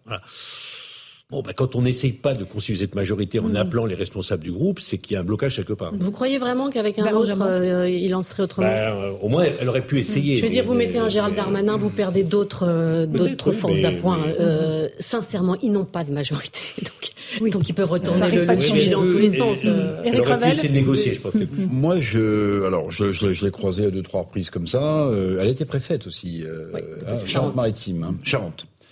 Euh, Charente-Maritime. Charente-Maritime. Enfin, pardon, de, de Poitou-Charentes et de la Vienne. Alors, de la région. Oui, alors je vais vous dire, moi j'ai une certaine admiration pour Elisabeth Borne. Mhm. Je vais vous dire, euh, je la connais pas euh, politiquement. Euh, bon, elle incarne quand je vous écoute, et c'est vrai, je ne savais pas qu'elle a eu cette définition sur les 35 heures, mais qui est quand même, pour une femme de gauche, effectivement, presque un tabou. Et moi, j'ai une certaine admiration parce que je la trouve très courageuse. Elle est quand même dans une situation politique absolument hallucinante. Je parle même pas de ce que lui a demandé le président de la République, mais elle est dans une situation politique absolument cataclysmique et je trouve que sa façon de faire face, sa façon de hmm. faire face devrait euh, interroger les gens et peut-être même le président de la République parce que euh, on a dit que Madame euh, comment s'appelle Madame Vautrin devait devait prendre le voilà devait prendre le poste. Donc elle, elle, elle a su tout ça. Bon. Mais le fait qu'elle qu'elle soit complètement dans le costume qu'elle incarne peut-être même outrancièrement on dit qu'elle est extrêmement dure avec ses collaborateurs ce que je veux bien croire eh bien, une femme en politique qui a, qui a ce tempérament et qui s'accroche, je trouve que ça devrait retenir plus d'attention. on va écouter Elisabeth Borne, c'était le 2 mai, elle avait des mots assez durs à l'Assemblée. Écoutez certains de nos concitoyens sont descendus dans la rue pour exprimer leurs revendications, leurs inquiétudes. Nous devons les entendre, nous devons leur répondre. Ces revendications, Madame la Présidente Châtelain, vous le savez, dépassent largement la réforme des retraites. Le progrès social ne viendra pas du bruit des casseroles, mais bien de l'action résolue et bien de la discussion avec les partenaires sociaux. Mère, j'ai remonté une forme de dureté euh, chez Elisabeth Borne. Énorme oui, que vous, avez vu euh, à l'œuvre énorme, qui, est, lié en partie, encore une fois, à cette histoire. Pardon, je ramène tout à ça, mais enfin, on peut peut-être le comprendre. Euh, cette histoire lui donne à la fois beaucoup de force et de fragilité. Je parlais des, pleurs tout à l'heure, mais, oui, il y a, beaucoup de force, il y a beaucoup de dureté, il y a beaucoup d'exigence qu'elle a envers elle-même, mais aussi envers les autres. Euh, c'est dur de travailler avec ah, elle. Ah, mais c'est c'est c'est pardon, mais c'est plus que dur quoi. C'est c'est c'est quelqu'un. La difficulté, c'est que d'abord c'est quelqu'un de, très brillant. C'est une pure polytechnicienne, très concrète. Donc autour d'une table, euh, vous mettez tous ces ingrédients là, c'est à peu près toujours l'experte quel que mm. soit le sujet. Elle connaît tous ces dossiers N'importe quel conseiller qui mm. pense arriver avec beaucoup d'éléments n'en a sans doute pas autant qu'elle. Et, et, si le chiffre n'est pas exact à la septième décimale, ça ne va pas. Donc, donc oui, c'est très très difficile, c'est très exigeant et c'est et les portes claquent et, et, ça hurle copieusement. Quoi. Alors, vous racontez à un moment où vous attendez pour l'interviewer, vous êtes dans l'antichambre et vous entendez un mm. coup de gueule euh, absolument euh, tonitruant dans son bureau. Elle est capable de ça. Qui a l'air assez, euh, assez fréquent. Et, c'est un témoignage que j'ai entendu d'à peu près toutes les époques professionnelles, puisque le principe d'une biographie, et c'est ça qui est intéressant, c'est d'aller regarder dans ces différents. Elle a, elle, a, 62 ans, on peut le dire. Mhm. Euh, il y a quand même 35 ans, 35 ans exactement, 35 ans de professionnel. de la retraite. Oui, bon, bah, ça, ah bah oui, c'est l'anecdote. Euh, mais, mais à peu près toutes les époques, moi, j'ai ce témoignage-là euh, de, de, quelqu'un qui qu'on entend hurler de l'autre côté de la porte. Bon, euh, vous dites aussi qu'elle est très secrète, c'est le titre mm. de votre livre. Elle ne parle que très peu de sa vie privée. Du coup, elle laisse un peu place à la rumeur. Bah un, compagnon, pas de compagnon, une compagne, pas de compagne. Elle, ne veut pas s'exprimer sur ces thèmes-là. C'est surtout ce qui est très étrange, c'est qu'elle en a parlé justement. Euh, euh, ce qui s'est passé, enfin, c'est pas un secret. Il y, a, depuis des années des rumeurs d'homosexualité qui ressurgissent, qui ont ressurgi à Matignon. Quand elle est arrivée, elle a démenti. Fin d'histoire. D'entêtu, on peut se demander pourquoi elle fait ça dans un magazine aussi identifié par la, communauté LGBT, mais peu importe. Elle, elle, elle, mmh. dément, c'est faux. Elle peut s'arrêter là. Sauf qu'elle ajoute l'existence d'un compagnon. Moi, je fais la biographie. Je cherche qui est cet homme. Mhm. Euh, ça, je pense que ce serait une faute professionnelle de ne pas chercher. Ensuite, c'est ça, notre métier. Vous cherchez et puis vous regardez. Il serait boucher charcutier, euh, j'adore la boucherie. Euh, il serait moniteur de voile, fin de l'histoire aussi. Il se trouve qu'il a un profil politique, qu'il est très engagé, euh, qu'il a été président d'une association qui s'appelle les Poissons Roses jusque cet hiver, hein, qui appelait à la manif pour tous. Euh, association euh, catholique de gauche, euh, plutôt écolo. Il se trouve qu'elle l'a embauché à la RATP quand elle est présidente de la RATP mhm. en 2015 qu'ils avaient été ensemble. Alors, euh, difficile de savoir s'ils l'étaient toujours, mais en tout cas, il y a, y a, quand même énormément de questions. Et surtout, elle était dernier dans le Closer. Mhm. Elle est pas parasée, elle était dans le dernier dans le Closer, sauf que sur le blog de cet homme, que j'ai fini par identifier, euh, on apprend qu'en fait, il est, il, est, il, est, il est paxé avec une autre depuis deux ans. Donc, moi, euh, on, peut, on peut retourner le, sujet dans tous les sens. Pourquoi aller mettre sur la table l'existence d'un compagnon si ça n'est pas son compagnon? Mhm. Parce que je, je, ne connais pas, je, elle fait exactement ce qu'elle veut de sa vie. La seule chose dont je suis sûre, c'est que cet homme n'est pas son compagnon. Donc, quoi Il y a un flou. Voilà. voilà. D'accord. Euh, Louis Dragnel. Moi, je trouve euh, votre titre très intéressant, La Secrète. Ça donne réellement envie de le lire. Euh, et il y a aussi un, mystère. Moi, la question que je me pose, c'est que compte tenu de sa vie, donc euh, elle a vécu des, des importantes souffrances, euh, mais on a énormément de mal à comprendre son rapport aux Français. Et vous qui l'avez un peu vu, euh, qui l'avez observé, euh, vous l'analysez comment? Alors, ce qui est très, c'est très étonnant, euh, c'est quand même cette décision de partir en politique. Je suis d'accord avec vous. Elle a, comme j'ai dit tout à l'heure, c'est une politicienne, c'est une pure ingénieure. Elle, elle aime depuis toujours, dans tous ses différents jobs, prendre les dossiers. Elle a été à la Sonacotra. Elle a adoré construire des logements pour les immigrés. Elle me disait, mais je rentrais chez moi le soir, j'avais fait quelque chose. Et, tout fonctionne comme ça. Même le, catalogue, là, comme on a dit, des 100 jours qui a été présenté il y a une dizaine de jours, c'est très concret. C'est, alors, on peut, dire que ça n'aboutit pas. C'est, bon, il y a la machine administrative, il y a la machine politique, tout ça. Bon, ok. Tout ça n'est pas, n'est pas la politique. Pourquoi est-elle allée effectivement à un moment euh, Bon, elle tournait autour de postes politiques, elle était dans des cabinets mhm. ministériels, donc elle n'était pas très loin. Elle a sans doute évidemment compris à un moment quand même bah, que ça passe par, un, par, un, mm. par le suffrage des Français. Mais, dans son rapport aux Français, il faut y aller. Mais dans son rapport aux Français, parce que c'est, c'est elle, elle, est issue de milieux populaires, et aujourd'hui l'image euh, qu'elle a, non pas populaire. Enfin, en tout cas, t'es gâtée par la vie, pardon, c'est plus euh, ça ce que voilà, c'est ça. Mais non, non, c'était son père était un, un notable, son grand-père était maire. De Livaro, oui, euh, absolument. À Livaro, exactement. On est le, le, il, y a deux entreprises familiales qui ont fait faillite à peu près, c'est une des raisons en tout cas, c'est concomitant hmm. avec le suicide du, du papa. Comment on a, une fois qu'on a cette enfance-là, on a l'impression qu'elle est un peu déconnectée de la vie des Français, qu'elle est dans ses chiffres, Moi, qu'elle est dans ses données. Moi, je suis très troublée, par exemple, euh, les, les, les, déplacements que font tous les élus en coup de vent. Euh, elle est allée faire les vœux fin janvier. Elle a vu, elle est allée sur cinq sites en une journée. Et, et, et, et, moi, je lui ai dit, mais, mais je, peux, dites, me dites pas que vous aimez ça. C'est pas mm. quelqu'un qui aime autant rentrer dans le détail, dans le fond mm, des mm. sujets. C'est pas possible que vous aimiez ça. Mais, mais si, mais si. Euh, euh, et sa communicante, euh, Namel, me disait, si, si, si, si. Elle, a vu énormément de gens. Elle, elle passe un quart d'heure sur place, quoi. Voilà. Mais c'est la, c'est la politique, et donc elle essaie de s'en accommoder, mais elle a compris que ça passait par le suffrage Est-ce qu'elle rêve de l'Élysée, en un mot Ça fait partie de la secrète. Eh ouais, mais Moi, c'est la question. C'était pas forcément une évidence. Euh, un, Matignon, elle dit qu'elle n'en a pas rêvé. Oui, elle a fait campagne. Deux, quand je vois les coups de fil que j'ai reçus de Matignon pour me dire, dites donc, arrêtez de demander à tout le monde si elle va à l'Élysée, je me dis que c'est un sujet. Voilà. Euh, oui, un tout petit mot, François non, Je pense qu'elle y pense. Elle parce qu'effectivement, elle réussit, elle s'accroche, mm. elle réussit. Elle s'affronte au président et je pense qu'elle a une idée parce qu'elle a toujours une idée. Elle a envie d'évoluer, de progresser. Elle n'est pas forcément, elle n'est pas en train de préparer une officine. elle n'est pas. Elle ne s'interdit rien. Mais, ce n'est pas exclu, évidemment. Bérangère Bonte et Elisabeth Borne, La Secrète, biographie aux éditions de l'Archipel. Merci beaucoup d'être venue ce soir dans Punchline sur CNews et sur Europe 1 que vous connaissez bien. Dans un instant, euh, c'est Christine Kelly qui vous attend sur euh, CNews pour Face à l'info et Europe 1 soir. Bonne soirée à vous sur nos deux antennes. À demain.